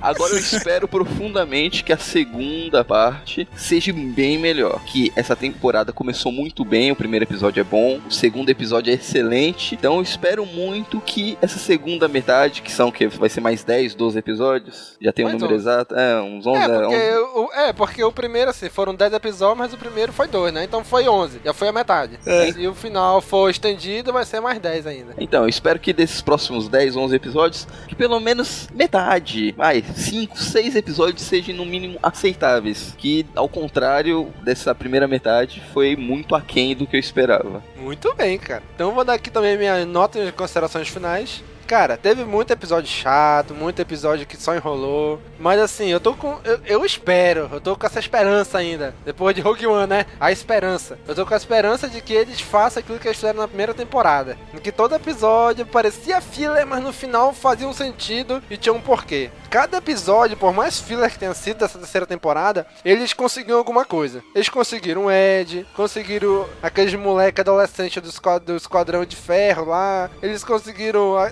naquele cargueiro, conseguiram algumas cargas valiosas lá. Eles foram ao longo do tempo conseguindo, cada episódio, eles foram conseguindo alguma coisa. Então o que é que eu vejo? Eles estão construindo a rebelião. Estão adquirindo coisas pra rebelião a cada episódio. Que eu espero que eles usem isso pro final dessa temporada, pra uma temporada futura, se tiver. Ah, conseguimos aqui essa, esses moleques vão aparecer aqui. Conseguimos o Ed, ele vai aparecer aqui. Conseguimos essas cargas, eles vão aparecer aqui. Conseguimos a nave aqui do- da época das Guerras Clônicas tá aqui. Entendeu? Cada coisa que eles vão conseguindo vai sendo incluída aí. E eu vejo que eles estão pegando dois caminhos em Rebels. Um que é o caminho ligado à força, que aí não precisa eles adquirirem nada para rebelião. Isso é ligado à força, que aí envolve Darth Maul, agora envolve Obi-Wan, Kena, Ezra e talvez se voltar alguma coisa da Ahsoka. E a outra parte é justamente montar a rebelião, que é o que a Mon fala no- nesse trailer da segunda, da segunda parte da temporada, né? Olha, nós estamos construindo uma aliança. Então eles vão juntando coisas que vão ajudar a construir essa aliança. Eu espero que eles usem isso. Sigam por esse sentido, porque senão vai ser só filler por ser filler. Então, por isso, por essa esperança e pelas partes da força que eu gostei, principalmente do Bendu, vai um Cavaleiro Jedi. Gobi, finalize. Bem, eu vou seguir a linha aí do, do Nick do Domingos. Vou dar Cavaleiro Jedi também. Não sou tão cruel quanto o Daniel. Daniel exige muito de Rebels. Acho que não, não, não é pra se exigir tanto assim, né? Eu vou dar Cavaleiro Jedi. Eu gostei dessa temporada. Foi bacana de acompanhar, né? Eu acho que ter o Tron de volta é uma coisa que, poxa, é um, é um presente, sabe? Acho que todo mundo ficou triste quando houve esse reboot no canon e a gente acabou perdendo a trilogia Tron e muitas outras coisas. Eu fiquei muito triste porque, cara, pra mim realmente o Tron, depois do Vader, é o, o melhor vilão. Então, assim, eu realmente não gostei por causa disso, é, desse reboot. Mas, cara, ele voltando, e voltando do jeito que ele realmente é, sabe? Estrategista, e com o mesmo visual, e agora vai ter, em abril, vai ser lançado o livro dele escrito pelo Timothy Zahn, sabe? Então, esse retorno do Tron, essa simbologia do retorno do Tron ao cânone, pra mim, foi muito simbólica. E por isso que, cara, cada aparição dele nessa, nessa temporada foi, eu acho que, assim, uma, uma formiguinha ficava passeando pelo dentro de mim, sabe? Aquela coisa tipo, ai, cara, é o Troll, meu Deus, ele tá na minha frente, ele tá vivo, se mexendo aqui, falando, sabe? É, é uma sensação incomparável. Então, assim, eu sei que teve muitos fillers, teve uh, episódios ruins mesmo, que descartáveis, mas, cara, por ter o Troll e por, por aprofundar também mais nessa questão do Darth Maul, que eu não esperava, eu esperava que iam trazer o mal pra, tipo, eles duelarem ali. Eu esperava até que o mal morresse nas mãos do Vader, até lá no, lá no, no final da segunda temporada temporada. Achei que iam trazer o mal só pela referência para mostrar a morte mesmo. Não achei que ele ia ter esse envolvimento com Ezra e com Ken, essa coisa profunda mesmo de chegar a duelar com Obi-Wan. Não achei que isso ia rolar. E eu também gosto muito do Darth Maul. Acho que ele foi muito mal aproveitado no episódio 1 e agora sim a Lucasfilm tá fazendo jus assim ao, ao completa, uh, completo valor dele. Então assim, por ter aprofundado, assim do de volta, aprofundado mais o, o Darth Maul, eu dou meu crédito aí para que eu acho que esse, essa segunda metade metade vai ser assim, estrondoso e queixos vão cair e lágrimas vão rolar. Cavaleiro Jedi. Muito bem. E cá entre nós, né? Melhor Darth Maul do que aqueles inquisidores whatever lá que não serviam pra nada. Sim, né? com, com sabre de, de helicóptero. É, não apareceu nenhum nessa temporada. Graças, né? Graças a Deus. Deus. Graças Olha, ah, cara, Inquisidor pra mim é o primeiro, o Grand Inquisitor. Depois, né. É isso aí. Então, muito bem, cara amigo ouvinte. Coloque aí na área de comentários o que você achou dessa primeira parte da temporada, da terceira temporada de Star Wars Rebels. Comente aí o que você achou, o que você gostou, o que você não gostou. Comente. Continue esse episódio aí nos comentários, tá bom? E já sabe, né? Curte, comenta, divulga nas redes sociais. Isso ajuda bastante a gente, galera. Divulga nas redes sociais e marca aquele pessoal que você sabe que assiste Rebels, que gosta de Rebels, mas que não conhece o CaminoCast, marca lá. E para eles conhecerem a gente, tá bom? Um abraço e até a próxima. Falou, pessoal. Falou, galera. Tchau, tchau.